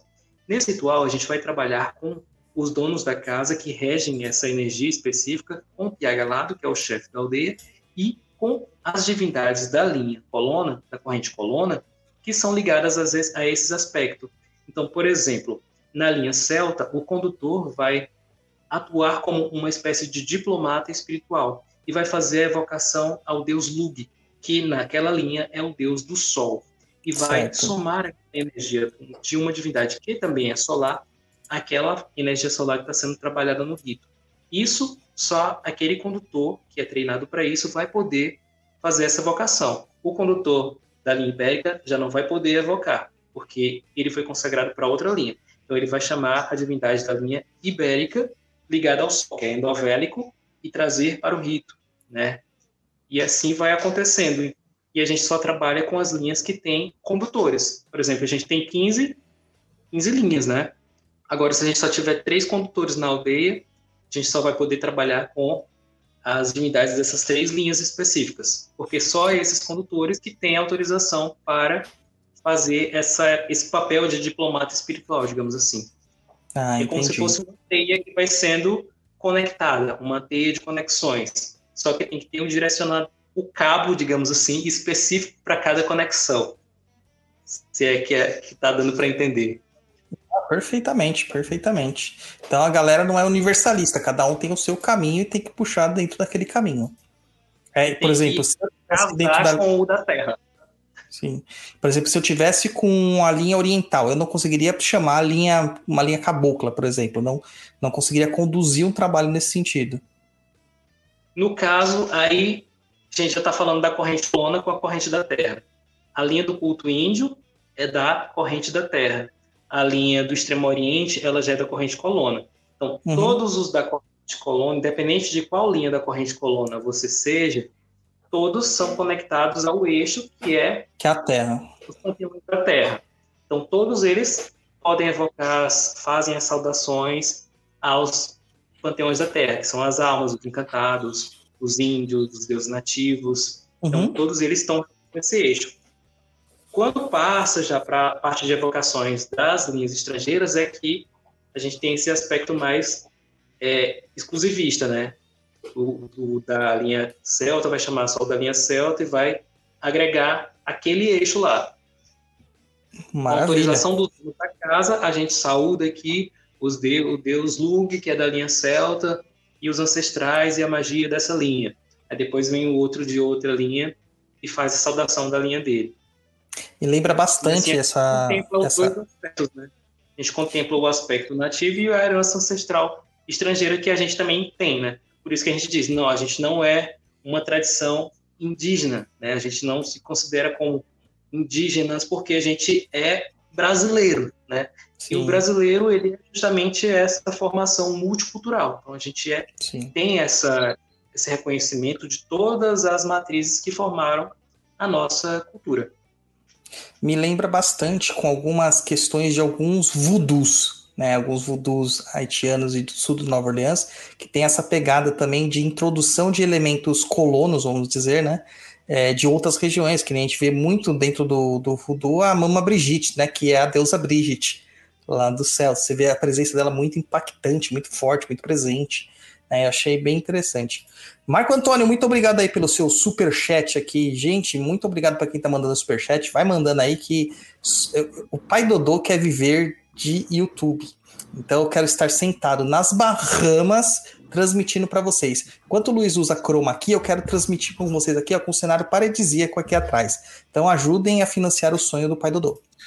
Cara, pra que, que você foi entregar meu segredo? Você acha que todo mundo achava que você estava mesmo no estádio? É Ah, isso, cara, lotado deixa desse jeito no meio da Deixa pandemia. As pessoas pensam isso. As pessoas acreditam em coelhinho da Páscoa. Ó, e agora a seleção voltou, hein? A seleção voltou. O, o- o Rafael, você falou dos oráculos, cara. Dos oráculos. Vai escolhendo aí o, a divindade que você vai querer, Luiz. Quais são os oráculos da, do, do- dos piagas? Quais os oráculos que vocês utilizam? A gente utiliza os baralhos, né? A própria, as próprias vivências onde há a mediunidade, elas são entendidas para nós como oráculos, porque as entidades elas trazem as suas revelações. Então tem essa visão também das entidades como oráculos, né? dos processos mediúnicos como oráculos, e tem também as pedras que a gente utiliza, né? As pedras? Pedras, pedra mesmo assim? É pedra de rio, essas coisas ou Pedras cristais? com, a gente faz grafismos nas pedras e cada um desses grafismos quer dizer um, um significado. Ah, tipo umas runas. Muito legal, muito E- legal. E aí, se eu quiser visitar a Vila Pagã, eu sendo totalmente nada a ver com a religião ou com o entendimento, eu consigo visitar a vila, ver os rituais de boa, como que funciona? A visitação lá ocorre por agendamento. Nesse período de pandemia, a gente ficou um pouco parado, fechado, né? Parado não, que continua acontecendo os ritos. Só que a gente continua fechado, né, por conta dos cuidados com a não proliferação da, da pandemia. E aí a gente pretende reabrir o primeiro ritual agora, que vai ser aberto, vai ser em setembro, a festa das Palmeiras Sagradas, a festa da Carnaúba, onde as, todos os membros da casa vão e poucas, no máximo umas 20 pessoas de fora vão ter autorização para acompanhar também. Né? Participar do ritual mesmo, é, atualmente a gente está autorizando só as pessoas do círculo ou pessoas em treinamento e os outros participam como observadores, né? então eles ficam quietos observando. Né? E a vila, assim, além da, da vivência espiritual, ela hoje constitui um complexo de preservação dessas tradições politeístas, não só do aspecto religioso, mas também do aspecto cultural. Porque outra coisa que é característica do movimento neopagão é essa é, diversidade de manifestações artísticas, culturais, literárias. Agora, nesse momento, estamos lá erguendo a obra da Biblioteca da Vila Pagã, um centro internacional de preservação da cultura literária politeísta, com mais de mil títulos, especificamente de esoterismo, magia, tradições pagãs, mitologia, umbanda, candomblé. Então, todos esses livros sobre esses temas, a gente vai construir, está construindo, né? A gente já levantou uma, uma parte, é, falta agora a parte da parede e cobrir. e fazer os acabamentos. Mas aos poucos a gente está fazendo isso. Então, é um complexo, é muita coisa no espaço. A gente pretende construir também lá uma ópera, né, que está localizada na, na zona rural e a gente vai fazer isso como um local para as nossas manifestações artístico-culturais, né? Temos dois templos erguidos, o Templo Piaga, que é onde ocorre a maioria das nossas celebrações, e o Templo das Almas, é onde lá tem as representações de todas essas almas benditas que são cultuadas na nossa tradição. Para quem quiser ver, inclusive, algumas imagens, vídeos, fotos, tem o Instagram, né? Arroba Vila Paga, é Vila Pagã, mas não tem um acento, Vila Paga. E aí lá tem vários vídeos, várias fotos. Lá é possível fazer o agendamento para visitação. Né? A gente tem um calendário de dias específicos. Então, tipo assim, não é cheguei e vou entrar. É, tem que ter um agendamento prévio. E a gente recebe, sim, pessoas de outras tradições. Já recebi lá grupos de terceira idade, de, de beatas católicas, inclusive. Já recebi grupos do Pelotão Mirim. Já recebi grupos é, da universidade, diversos cursos de história, de biologia, de geografia, eles vão lá ter essa conexão, porque lá é um espaço de preservação religiosa e natural. Então lá tem um intercâmbio com a mata de cocais, com as espécies nativas. Já foi fruto, já temos apoio lá para produção acadêmica, né, para produção de TCCs, e teses. Teve inclusive descoberta de cogumelos, né, espécies de cogumelos que antes não tinham sido catalogadas foram catalogadas na mata da vila, é, TCCs de antropologia, TCCs de história, tudo isso a gente tem muito gosto em, em fazer esse intercâmbio, porque nós somos uma tradição é, contemporânea e que é, tem essa abertura para o equilíbrio entre ciência, religião, espiritualidade e cultura. Né? A gente acredita que é parte da nossa sacralidade é, valorizar essas questões. É, eu tô vendo aqui o Instagram, incrível, tô achando as imagens maravilhosas. Luiz, a gente tem que ir pra lá, mano. Tem que ir pra lá. Você tem medo de viajar de avião, cara. Então, por isso que eu tô falando que a gente vou... tem que ir pra lá. Se fosse pra eu ir sozinho, eu ia de avião. É até mais fácil ir de carro, vir de carro. Porque é, vocês vão conhecendo, isso... parando nos locais. É, Mas o Luiz como, vai dirigindo. Como, como, que você quer sair daqui de São Paulo e até lá? Fala pra mim. Que cidade dias? que é? Que cidade que é, Rafael? Fica 30 quilômetros da capital, Teresina cidade de José de Freitas. Olha, você fala isso, mas já veio família para lá, é, já veio uma família do Paraná para lá viajando de carro, já veio gente também da Finlândia, então já veio gente tá de muito lugar longe, né? Então, assim, é... Como que é o nome da Pode cidade para eu pesquisar? Não, dá José só 2.712 quilômetros, cara. Maravilha. Dá pra gente ir cantando aquele de Uberaba, Uberlândia, Entendeu? Daí quando chegar em Goiás, a gente. Pesquisa Pode Teresina falar. aí, que você é pertinho de Teresina. Chegando ah, em tá. Teresina, tá. já chegou lá. Aqui eu tô vendo, dá 2.712 quilômetros, dá 35 horas de viagem. Sossegado, Luiz. Sossegado. Você consegue dirigir tudo isso. É, Tenho certeza. Eu tô vendo aqui, a gente vai passar por algumas cidades aqui. A gente vai sair de São Paulo, Jundiaí, Campinas, Porto Ferreira, Ribeirão Preto, Tuvema, Uberlândia, Catalão, vai subindo, ó, daí vai até para Brasília. Daí a gente chega lá, joga uma bomba lá, daí vai seguindo, ó, Vila Boa, roda... Nossa, mano. É, Barreiras. Cara, daí a gente vai entrar no Piauí aqui, ó. A gente tá entrando no Piauí. Chama, ó, tem um lugar aqui que eu achei muito louco. Parque Nacional Serra das Confusões. Deveria ser Serra do Douro, que eu é. adoro uma confusão. Lá e... tem o, muitas pinturas, né? Uma grande concentração de pinturas na Serra das Confusões. É vizinha ali a Serra das Cap da Capivara. 37 horas, 37 horas, Brod. Agora, se for de avião, dá 3 horas e meia. Acho que Direto. é isso, hein? Tá dando aqui, ó, 3 horas e meia. Tá bom, Porque eu acho que desce que... em Teresina e tem que pegar ainda um, um tempinho Não, aqui, deixa eu lá. Aí a gente pega em Teresina, aluga um carro, pede um Uber e vai para lá. Tá, o seguinte, anota aí na agenda aí que você vai, você vai lá como motorista. Ô, ô, Rafael, eu tô vendo aqui as imagens, cara. São imagens. São imagens incríveis. Eu tô vendo as imagens das suas esculturas, porque você também é escultor, né? Uhum. Cara, cada imagem maravilhosa. Da Caipora é maravilhosa, cara. Meu Deus do céu. Engraçado, você tá vendo, o que, que você não põe na tela para as pessoas verem também? Porque eu não quero. Entendeu? Vai ter que entrar lá no Instagram. Entra lá, Instagram barra Vila Paga, que a Vila Pagã tem tudo lá. Tô vendo aqui, tô, tô impressionado. Barba Ruiva. Tem imagem do Templo das Almas, tem uns vídeos, de, depoimentos de pessoas que foram lá também.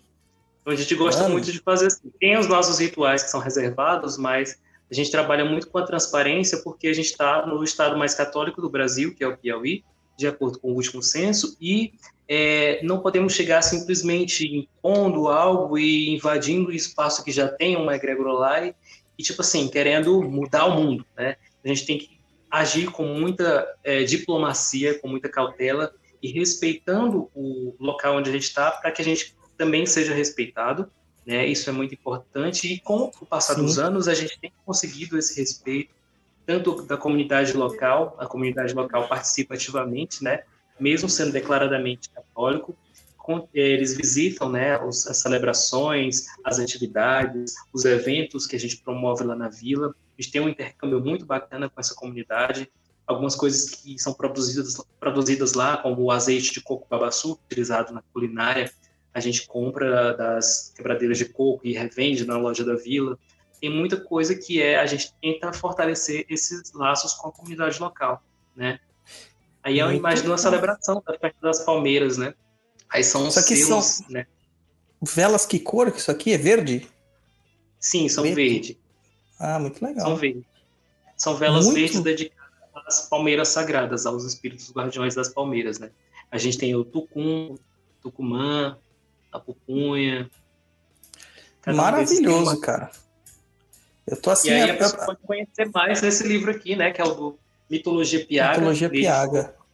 Ao longo de mais de 10 anos eu cataloguei né, mais de 200 mitos, né? Tem, que tem 600 e poucas páginas que fala sobre esses mitos, sobre é, um resumo como interagir também né, com eles, como evocar, tem algumas orações, tem algumas dicas de práticas, né? Também Sim. os selos, cada um, né? Tem uns selos aqui que eu trago, né? Eu vou É, colocar aqui- todos os links dos livros do, do Rafael, que tá lá na Amazon, no nosso post. Olha isso aqui, cara. Olha isso, Luiz.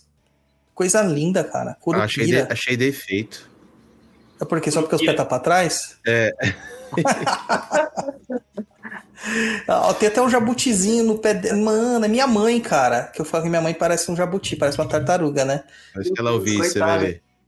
Não, é que ela faz uma. Sabe aquela coisa que a tartaruga faz de abrir a boca assim na hora que vai pegar o alimento? Minha mãe faz exatamente igual o movimento, cara. Eu sempre falei, ela parece uma tartaruga.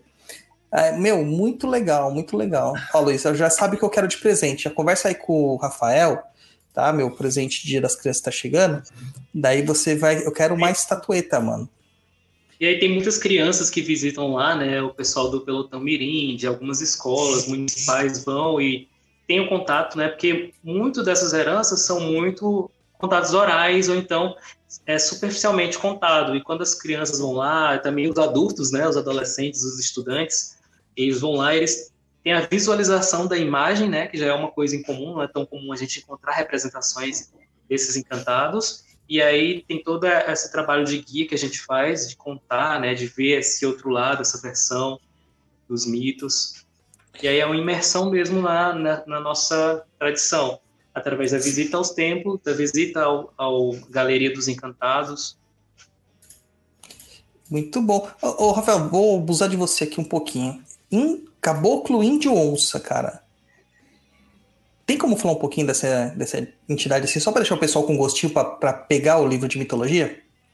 Esse mito ele foi catalogado inicialmente, né, com mais frequência no município de São Raimundo Nonato, no sul do Piauí, né, por alguns moradores que relatavam ver um índio que se transformava em onça e vice-versa. E sempre quando era perseguido, fugia ou desaparecia, né? Ele é associado também ao seu Pantera Negra, né? Que ele se manifesta tanto em forma de caboclo como em forma de Exu, né? Então, ele tem esse mesmo arquétipo, esses mesmos atributos bem semelhantes. Né? Tem um aspecto de guerreiro, defensor do seu bioma, da sua localidade, né? E metamorfo, que é meio índio e meio onça, né? É o guerreiro indígena que traz a força da onça, a coragem e essa força para defender o seu bioma. É uma das entidades que está lá na Galeria dos Encantados. E sabe, ô, queridos ouvintes, onde vocês viram alguma coisa bem semelhante a isso e que vocês adoraram, acharam o máximo? Crepúsculo. É que os lobisomens não são lobisomens lá, eles são shapeshifters, transmorfos, que se transmorfam para cuidar do bioma deles, né? Para cuidar do, do, do local sagrado deles. Cara, que mané lobo, cara. Onça é muito mais da hora. Muito eu gosto, legal. Eu gosto do seu dicionário, como é que é? Shapeshifter. É? Shapeshifter é o nome, né? É porque eu li o Crepúsculo em inglês, Luiz. Então, desculpa aí, tá, Luiz? Desculpa E aí. essas entidades, né, elas refletem muito do, do como é o bioma, porque aqui tem muita onça, né? Aqui tem muita cobra, tem muita serpente, tem muita onça. Lá na vila mesmo tem as onças pretas. Então, ele é um guardião das, é, desse bioma, desses animais também. Legal. Vai, Luiz, você escolheu aí seu, o personagem que você quer saber? A entidade que você Mano, quer saber? tem, tem várias aqui, mas. Mas uma só, japonês. Uma só, porque a galera tem que comprar o não- livro. Mas você não deixa nem eu falar? Você deixa eu terminar? Eu falei, tem várias que eu queria, mas como eu tenho que escolher um só, eu quero saber da porca de tamanco. Ah, a porca de tamanco. A porca de tamanco, ela é um mito que foi relatado no centro-norte do Piauí, ali pela cidade de Esperantina, quem quiser pesquisar depois, né? Era, ela é muito associada ao arquétipo das mulheres sedutoras, né? É, e também com um instinto meio que animalesco. né? A porca de tamanco, ela aparecia como uma mulher e seduzia os homens transeuntes da, da noite e quando o homem se aproximava e às vezes chegava até a beijar, às vezes consumar o ato, né? E de uma hora para outra começava a perceber que aquela mulher, na verdade, ela era meio que uma porca? Então os relatos de porcas são muito comuns. Tem a porca dos é, a porca de tamanco, a porca do dente de ouro, a porca jaú.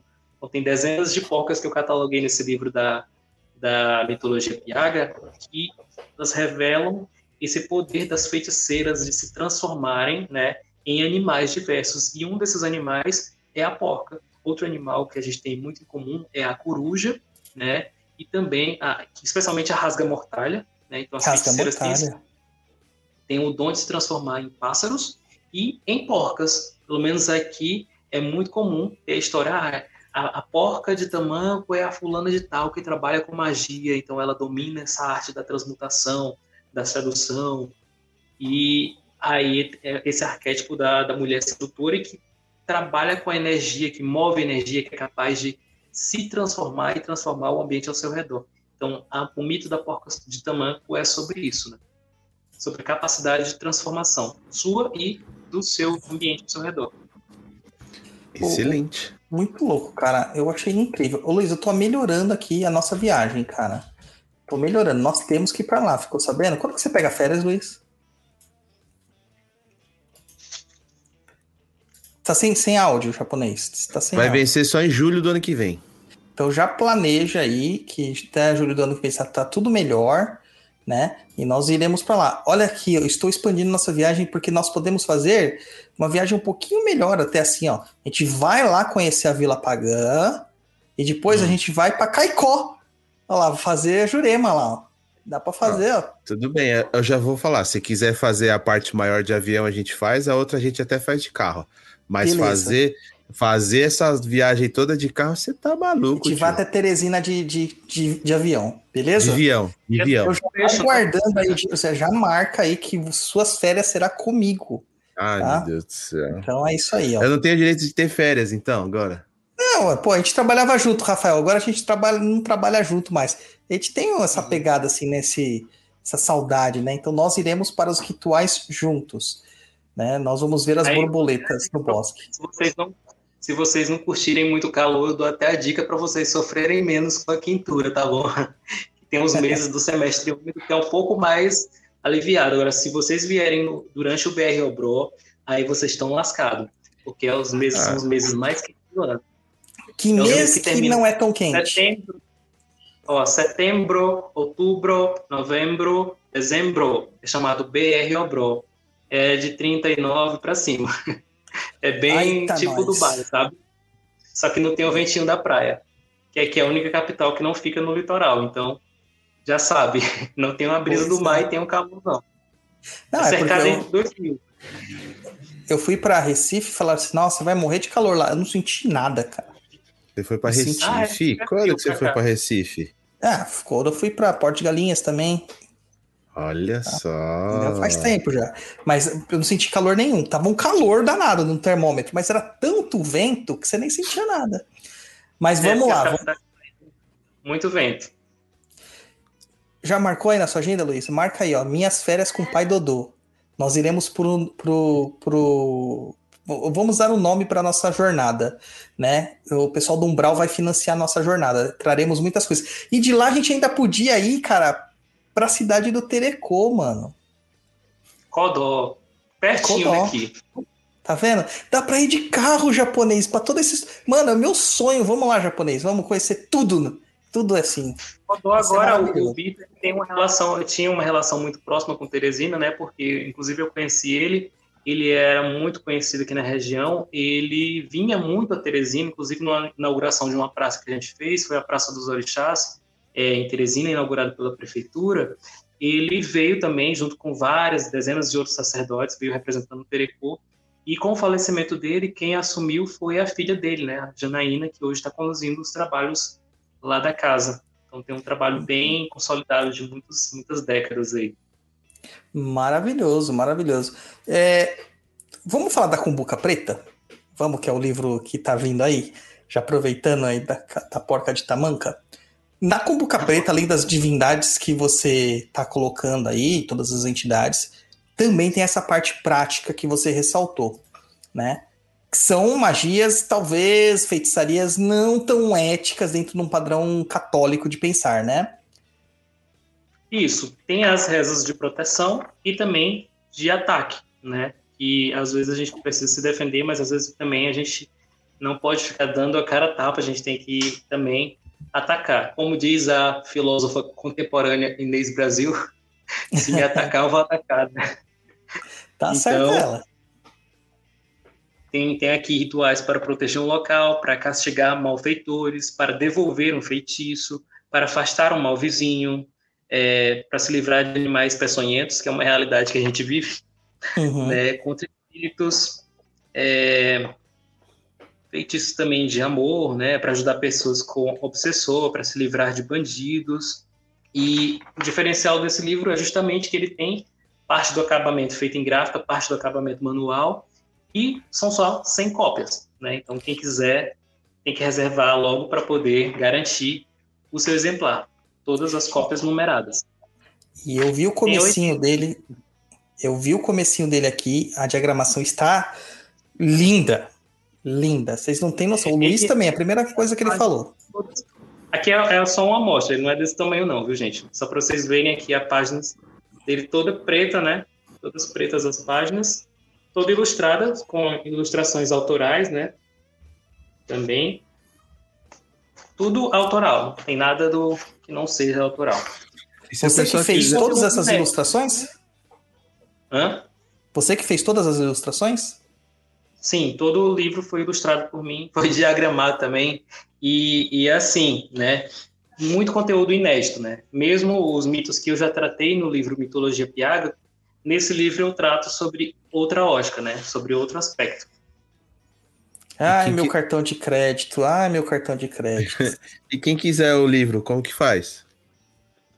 É só falar comigo no Instagram ou no WhatsApp, né? Pode se apresentar, vi- falar comigo. É, o Nesse pagamento me- ele pode tanto à vista via Pix, como também dividir em até 12 vezes pelo Mercado Pago. Então facilita para quem quiser dividir aí em suaves prestações. Entendi. E o Instagram é esse Vila Pagã mesmo?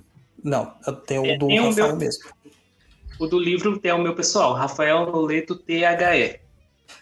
Tudo isso vai estar lá no post, né? No, no post oficial, no perdido.co. Galera lembra- que tá. Fala aí, lembrando japonês. que tem que ser corrido, né? Porque é só 100 unidades. Não é, É. 101, não é 102. Só são 100. E pra piorar a É, situação, que- gente. Depois desse programa aqui, eu tenho certeza que não vai ser os 80 que o Rafael falou. Tenho certeza. A galera já vai passar o cartãozinho lá e ó, esquece. Tá? Então Tá tem que correr semana, né? mesmo. Acho que tá como uma semana que eu abri as, as vendas, né? Já tem os, os 20 e 21 foram vendidos mais ou menos. E antes de eu terminar mesmo, é, vir a primeira cópia, eu não estava divulgando muito, né? Até Sim. porque eu queria ver ficou para poder ter a garantia do, do, material bem bacana. E aí agora eu já estou começando a, a divulgar mais. E espero que a primeira entrega já seja agora no final de setembro, começo de outubro. Já re... eu, eu, tinha previsto entregar em novembro só, mas eu acho que a gente vai conseguir adiantar esse processo. Já recebeu o primeiro mocap? Tá dentro do que você imaginava? Isso, tá bem legal, tá bem bacana o material. Com certeza Ma... o pessoal vai gostar. Maravilha. Capa Ó, dura, lembrando... colorida, impressão. Isso aí, lembrando todo mundo que os posts para aquisição do livro, deste livro e dos outros livros do Rafael, estarão todos lá no www.perdido.co. Galera do YouTube que tem preguiça de ir lá pro, pro blog, vai ter que ir no blog. Pessoal do Spotify que tem preguiça de abrir é, o navegador, abra o navegador, tá? Eu vou deixar até o. Vou perguntar aqui se pode deixar o WhatsApp. A gente deixa lá o WhatsApp para vocês adquirirem. Beleza? Que, e aí, japonês? O que, que foi? Pensou a porca de tamanca dando beijinho na tua boca? Já pensou? Nossa. Nossa, ia ser maravilhoso. Se ela parece pra ti como uma sucuba. Eu acho que o obsessor dela seria o Luiz, porque o Luiz é o mestre do swing. O Luiz adora uma casa é. de swing. O japonês ama um swing. O, o, acho que é o único episódio que a gente não falou de swing, cara, foi no episódio com o Humberto Maggi sobre as rainhas de Kimbanda e a Verônica Ribas. Foi o único. Não, não teve espaço, né? E poderia, né? Porque a Pombogira é a dona do cabaré, né? Então podia, né? É, meu Deus do céu. Você podia. com essa lenda do, do, caba, do, do cabaré da. Eu já esqueci o nome. Da swing. Meu Deus do céu. o japonês. Faz Hablas. as perguntinhas aí, depois a gente pergunta sobre os novos projetos pro Rafael. Vamos lá. O senhor Augusto Felipe, mais conhecido como Guto, é... então se trabalha com entidades de forma incorporativa? Sim, diferente de outras tradições, isso não é o foco, né? Mas quando elas vêm, por exemplo, a gente está lá celebrando a Festa das Almas, que é uma das nossas celebrações, das oito principais. Então, é, a gente faz lá a saudação aos, aos guardiões através dos cânticos e tem um espaço para que, se porventura alguma entidade quiser se manifestar, ela vem né, na, nos médios que estão preparados e é, transmite a sua mensagem, ou faz a sua limpeza. Eu mesmo, particularmente, trabalho com algumas entidades específicas, né? Da linha dos encantados tem os botos, né? Tem o mestre Boto, que trabalha também comigo, e ele sempre trabalha junto com muito com água, né? Com a questão da água é, e dos movimentos, né? E não costuma falar muito, não é a entidade de falar, apenas de fazer gestuais, trabalhar com limpezas com águas e ervas. E tem, cada entidade ela é, tem uma forma de trabalhar bem específica. Já tem outros que conversam, já tem outros que soltam apenas espécies de ruídos, né? Como as sereias, já tem também outras que são mais desenvoltas, que até chegam a ensaiar coreografias, rituais, né? Então a gente trabalha assim, não é o, a gente não faz o ritual com esse objetivo, mas quando a entidade tem a necessidade de vir fazer algum trabalho, alguma limpeza, cumprir alguma missão, é dado a ela esse espaço para que ela possa fazer essa atuação. Sensacional, muito Maravilha. legal. Próxima pergunta da Mariana Favoreto. Vocês fazem atendimento ao público ou só particulares? Aí ela perguntou: existe incorporação das entidades? Enfim, cabe a resposta antiga, sim. Uhum é, atendimento a gente foca muito na nossa aldeia, né, nos membros da nossa casa, é, para poder dar um foco maior nesse processo de treinamento, nesse processo de, de estudo, de aprofundamento. Mas, como eu já falei, a comunidade do entorno participa, né? A gente não divulgar, venha ser atendido aqui, venha é, recuperar seu amor em tantos dias, até porque a gente não tem pessoas para esse tipo de atendimento, não tem como dar suporte, né? Não, são poucas pessoas e é muita coisa para cuidar. Então, acaba que a gente não faz esse lado muito de abrir atendimentos para o público. Em dias específicos, geralmente, por exemplo, o ritual é num domingo. Então, no sábado é feito alguns atendimentos, com limpezas, banhos de ervas, Então, esse tipo de atendimento a gente costuma fazer, né?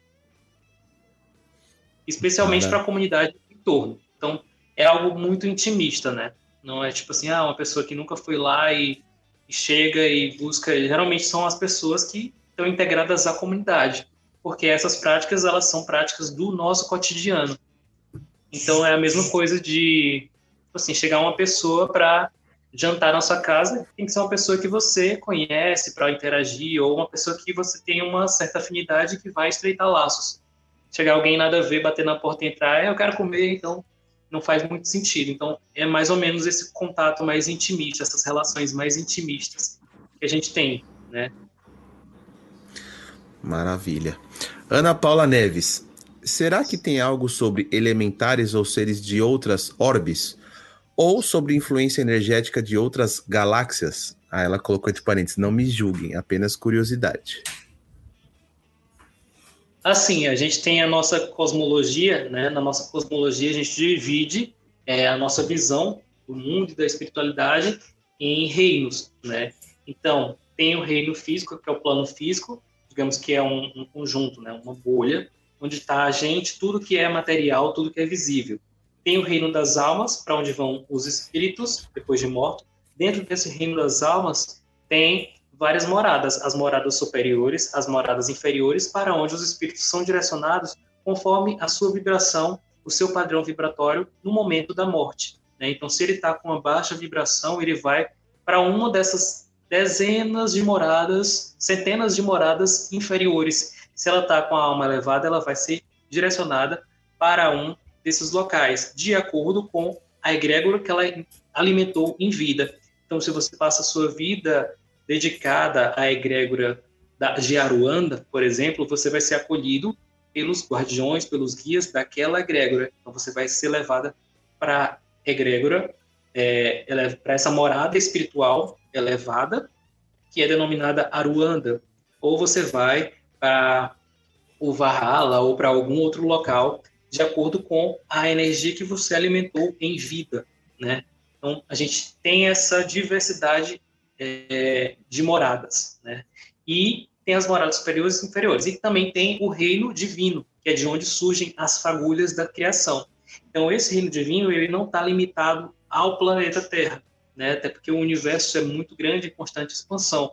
Então, tudo que é fagulha de criação contempla esse reino divino que é muito amplo. E todos esses reinos eles estão em constante interseção. Então, o reino divino ele tem interseção com o plano físico, interseção com o reino das almas. Entre o reino das almas e o plano dos vivos, tem o reino do encante, né, o reino dos encantados. Eles não são almas, mas também não são vivos. São, digamos que, um meio termo.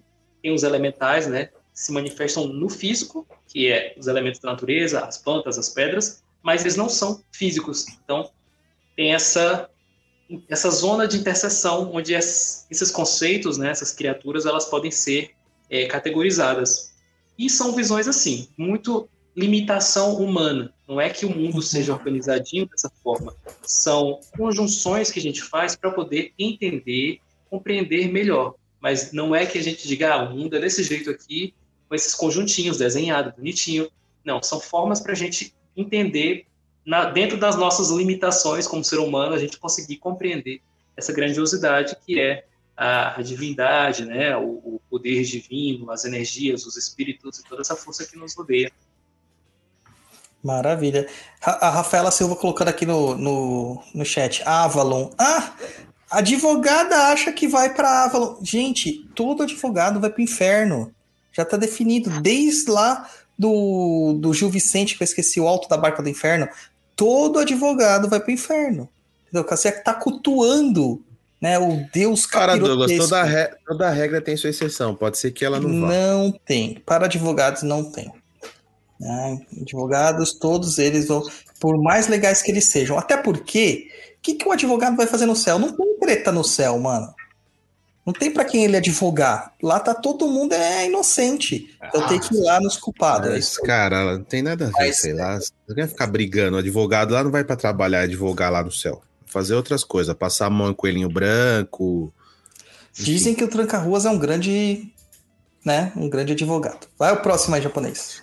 O André Luiz Brandão. Pode falar sobre o Anhangá e o Jupari? Grato. É, o Anhangá e o Jurupari são duas divindades né, ligadas a esses aspectos, tanto de luz como de sombras. No livro Com Boca Preta eu falo um pouco sobre os dois, trazendo inclusive orações e cânticos, né, que são dedicados dentro da nossa tradição a eles. Né. Anhangá, ele assume várias formas, ele não é tido apenas como uma forma, sendo que a principal forma, a forma que ele é mais conhecido é a forma de um veado branco, né, que é um animal selvagem das matas brasileiras, e esse veado branco, albino, ele tem uma cruz no meio da testa. A cruz não no sentido de cristandade, mas no sentido de ponto de força, de ponto que se cruza, tanto que a gente tem aqui também pinturas rupestres milenares anteriores ao cristianismo, que também são cruciformes, são as chamadas cruzes solares, que tem a ver muito com a energia do sol, a energia dos cruzamentos, né, é, das passagens. Então, a gente usa esse simbolismo da cruz como é, simbolismo ligado às passagens e à força do sol, a energia que nutre. E Anhangá também é um deus das passagens, né? Um deus que rege essas encruzilhadas das matas, rege as passagens, rege tudo que mora dentro da, é, do seu bioma, que é a mata. Né? E nas encruzilhadas, ele é honrado na nossa tradição com cânticos, com velas brancas, com ervas específicas, né? especialmente as ervas epífitas, né? como a samambaia, as orquídeas as flores noturnas, né, que também é uma entidade noturna.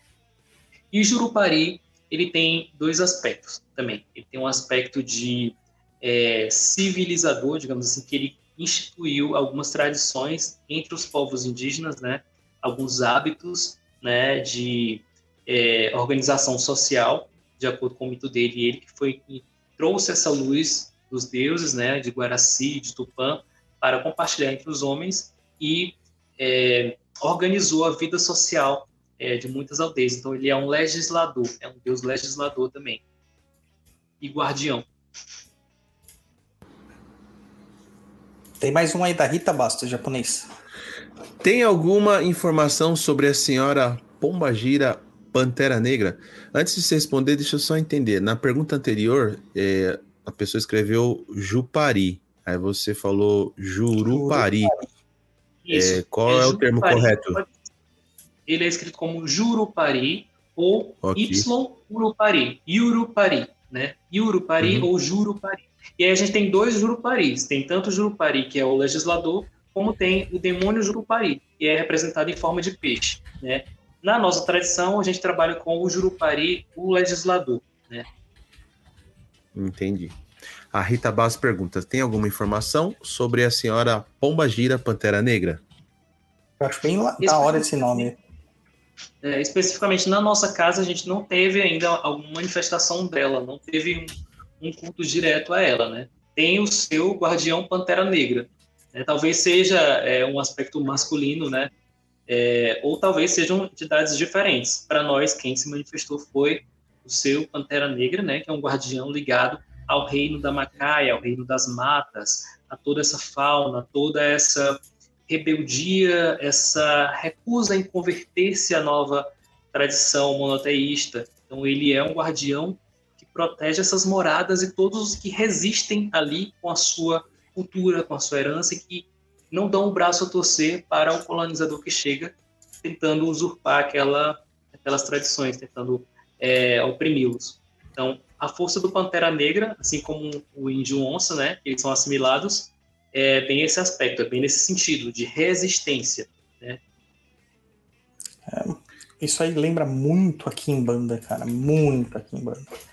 Mas é só para traduzir para o nosso público aqui que tem mais essa pegada aí, são coisas diferentes, mas que se acabam se intersectando e olha, gente, vale muito a pena, viu?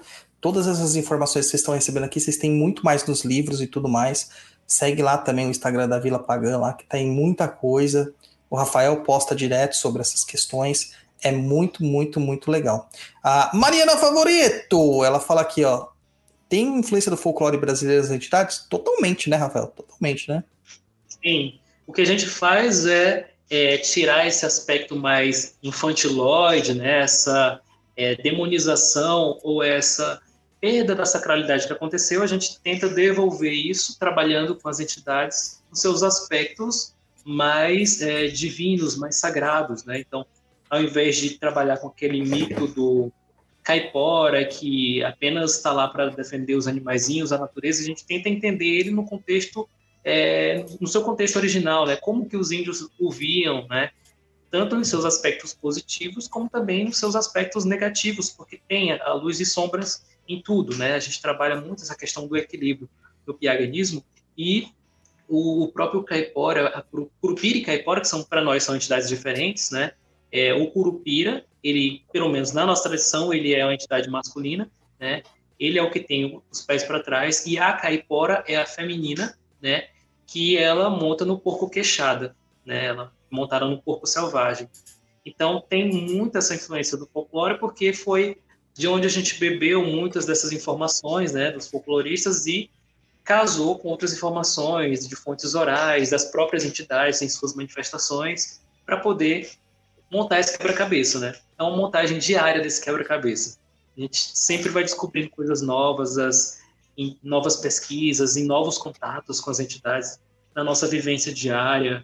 A gente erra muito, né? Ninguém é perfeito, então como é algo diferente, algo novo, a gente quebrou muito a cara, a gente errou para poder aprender, para poder saber como era esse caminho e, e, o que era certo fazer e o que não fazer. Então a gente teve que sentir na própria pele, experimentar esses, esses tropeços também. Sensacional. O Gilmar coloca aqui, ó. Feiticeiro pode ser considerado um mago? Eu acho que sim, depende se trabalha. Para mim, mago é quem trabalha com magia, né? Mago, no meu conceito, é quem trabalha com magia, né? Maravilha. O japonês, última pergunta da Rafaela Silva.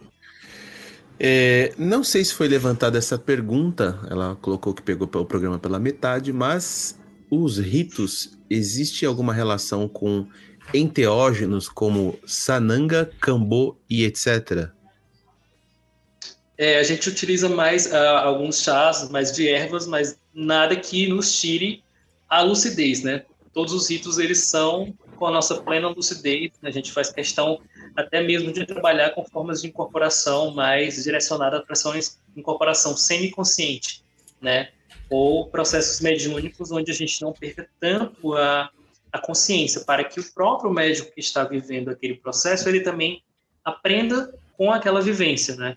Então, diferente de outros, outras casas onde são praticados rituais onde a incorporação inconsciente é mais é, trabalhada, a gente tenta é, se trabalhar, se conhecer para que haja um equilíbrio, né? A gente tenha processos mediúnicos de mais conscientes, né?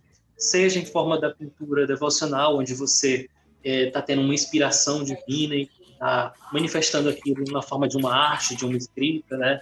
O próprio processo de escrita dos meus livros muito é, é de, de processos mediúnicos também, né? os próprios selos das entidades que surgem, né? É, aí a gente tem que casar, né? Para saber onde tem fundamento, onde não tem, onde for, onde é a nossa imaginação, onde não é. Então, isso quem, quem nos dá é a experiência ao longo dos anos, né? Para saber onde que a gente está pisando e o que, que tem realmente fundamento. Às vezes, a gente mesmo, com anos de experiência, a gente corre o risco de fazer coisas que, é, talvez sobre influência de espíritos é, obsessores que querem confundir ou atrapalhar, a gente pode correr. Sim, a gente é humano, a gente corre esse risco de, de errar, ninguém é perfeito. Mas a gente trabalha para que isso não ocorra, para que isso seja minimizado, né? para que a gente se blinde contra essas influências. Certo. E, Rafael, tem alguma coisa aí nova, depois da cumbuca preta, você já tem alguma coisa na agulha aí para dar um spoiler para a galera aqui do Papo na Encruza? os meus dias ultimamente têm sido muito corridos, né? Mas assim, de produção literária tem esse livro da Cumbuca Preta agora, e eu estou preparando alguma coisa sobre as almas benditas, né? É para ter um livro também específico sobre essas entidades, as almas benditas, e o culto às almas, como é que pode ocorrer, quem são, quais são os tipos de almas, as almas penadas, as almas benditas, é, as almas santas, e tantas outras que são trabalhadas na nossa tradição. É, e também um livro dedicado ao Piagalado, que é uma figura ainda pouco conhecida e tem muitos registros rupestres né, sobre ele. E aí eu faço um casamento também de magia, arqueologia e para ajudar a montar essa, essa história dele. Interessante. Então a gente pode dizer que o, o, o Piagalado seria o mais importante das divindades ali para piaganismo. Eu tenho, nem sei se existe o nome. Isso. É um, uma divindade central, né? uma das divindades que guiaram o nosso caminho, que possibilitaram que a gente trilhasse isso, foi nos mostrando, né? E ele é quem autoriza a agregar alguma coisa ou não, né? É quem autoriza as coisas fluírem né, é o grande pajé ancestral, o disseminador. Ele é associado aos, aos, animais, como eu falei, aos polinizadores, né? Muitas das pinturas deles foram foi encontradas em cavernas, em grotas, né, em, em pedreiras, onde esses animais são comuns, sejam as corujas que fazem ninhos, os morcegos que moram nas cavernas mais escuras. Então, todos esses animais, eles atuam como polinizadores, polinizadores das frutas, né? Eles comem e nas fezes vai a semente e eles conseguem recuperar zonas de mata. E o Piagalado tem justamente esse papel, porque o que parecia para nós algo perdido, uma herança mágica oculta, né, sob o véu da colonização que ocorreu ao longo dos anos, e que para nós a gente não tinha nada, e hoje a gente já tem uma luz, já tem um caminho. Então, ele cumpriu esse papel de polinizador é, da sabedoria, da sacralidade ancestral, dessa magia. Então, ele nos iluminou e, nos, e polinizou essas sementes. Inclusive, o slogan que a gente usa na vila é uma semente de magia no coração do Piauí, porque é essa semente que a gente pegou, né, sem saber que planta era, o que, que ia nascer ali, e a gente com fé plantou e começou a, a cultivar como a gente tem cultivado até hoje e tem nos trazido bons frutos? Maravilhoso. Tá vendo? O pessoal falando assim aqui, ó. Primeiro a Mariana Favorito. Tô adorando essa aula de brasilidade. A, a, a Rita Bastos. Pessoal, tô amando. A Proserpina Mancuso Pereira Raimundo. Oi, Rita. Sou ateísta, mas me interesso muito por religiões que não sejam de vertente cristã e ortodoxa. Muito interessante. Me interesso para estudo e pela história da ancestralidade. Muito bom. O Guto. Aula mesmo, que eu nem sabia da existência. É, muita gente não sabia, agora estão sabendo. Muito bom o papo hoje, da Rita Bastos. Rafael, só tenho que te agradecer, cara. Usa agora esse espaço aqui para fazer seu jabá, contar como as pessoas te encontram. A gente já falou bastante no programa, mas repete, porque geralmente o pessoal vem direto aqui no destaque. Fala pra gente aí os seus, seus contatos e fica aí tranquilo para se despedir da galera. Eu agradeço primeiramente ao espaço de vocês, a, a paciência para estar aqui nessa noite de sexta-feira conversando, né? e ouvindo um pouco nessa rotina tão corrida que a gente vive, parar para ouvir é uma coisa bem, bem rara, né? Agradeço a todo mundo que está aqui, acompanhou a live até agora. E, assim, quem quiser saber mais, tem alguns trabalhos acadêmicos publicados, é, basta dar um, uma busca lá no Google, você vai encontrar isso bem acessível, né? Trabalhos de antropologia, de história, que falam sobre o piaganismo, a religião, sobre a nossa visão. Tem também o blog da Vila Pagã, vilapagan.blogspot.com, onde tem como chegar à vila, como é, o que, que tem lá, qual é a programação que tem para a pessoa fazer, é, como foi esse processo de criação do espaço. Tem o nosso canal, tanto da vila como o meu também, no YouTube, onde as pessoas podem ver vídeos de depoimentos de pessoas que já foram lá, pode fazer tour virtual pelos espaços também, tem palestras sobre as almas benditas, tem muito conteúdo para quem quiser, gratuito, né? E tem uns livros para quem quiser dar essa força, nos ajudar também. Então, os livros estão disponíveis todos no Clube de Autores, na Amazon.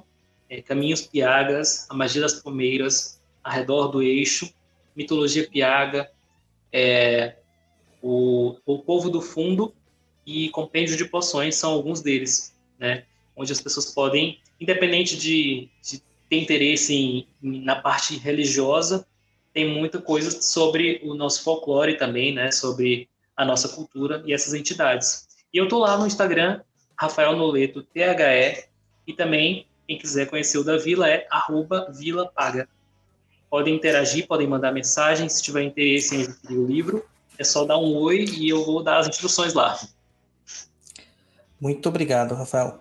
Pessoal ainda continua comentando aqui. O galera adorou o programa. Muito interessante o papo de hoje sobre piaganismo. Gostei muito. Que programa sensacional. Obrigado a todos pelo conteúdo compartilhado. Boa noite, pessoal. Mariana Favoreto. O outro foi o Arthur Castro que falou. Desculpa aí.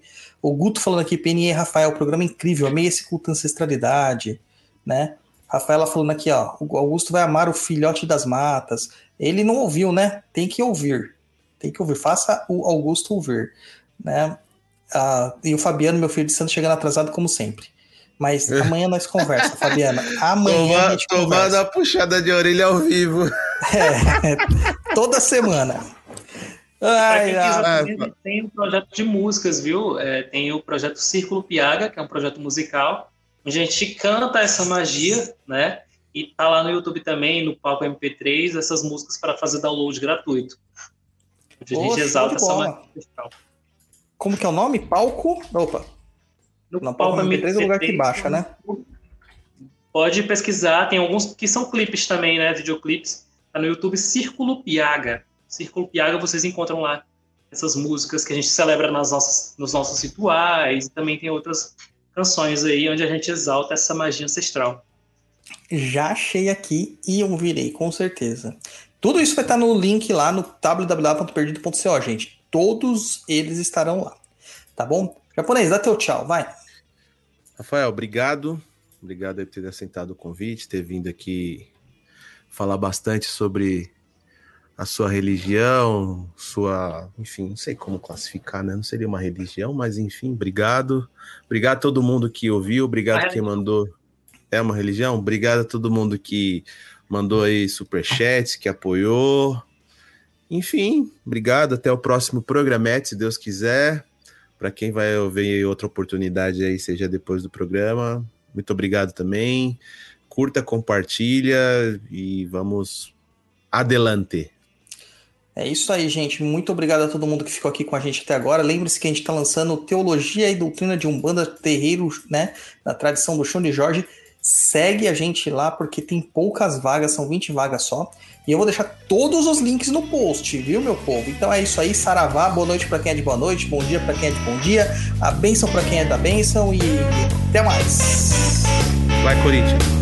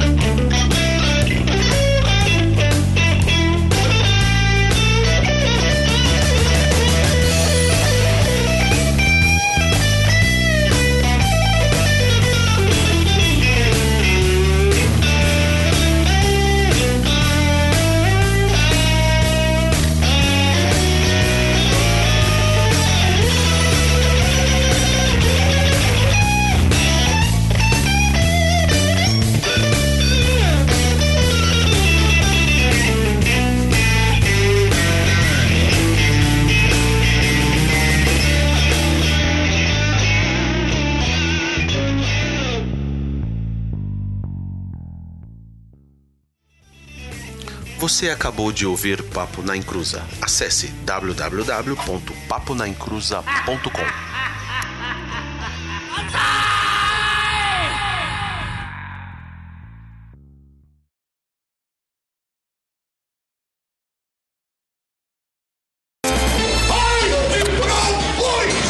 Será possível, menino? Você já tem 300 anos, aliás, mais de 300 anos e pode muito bem ficar um pouco sozinho.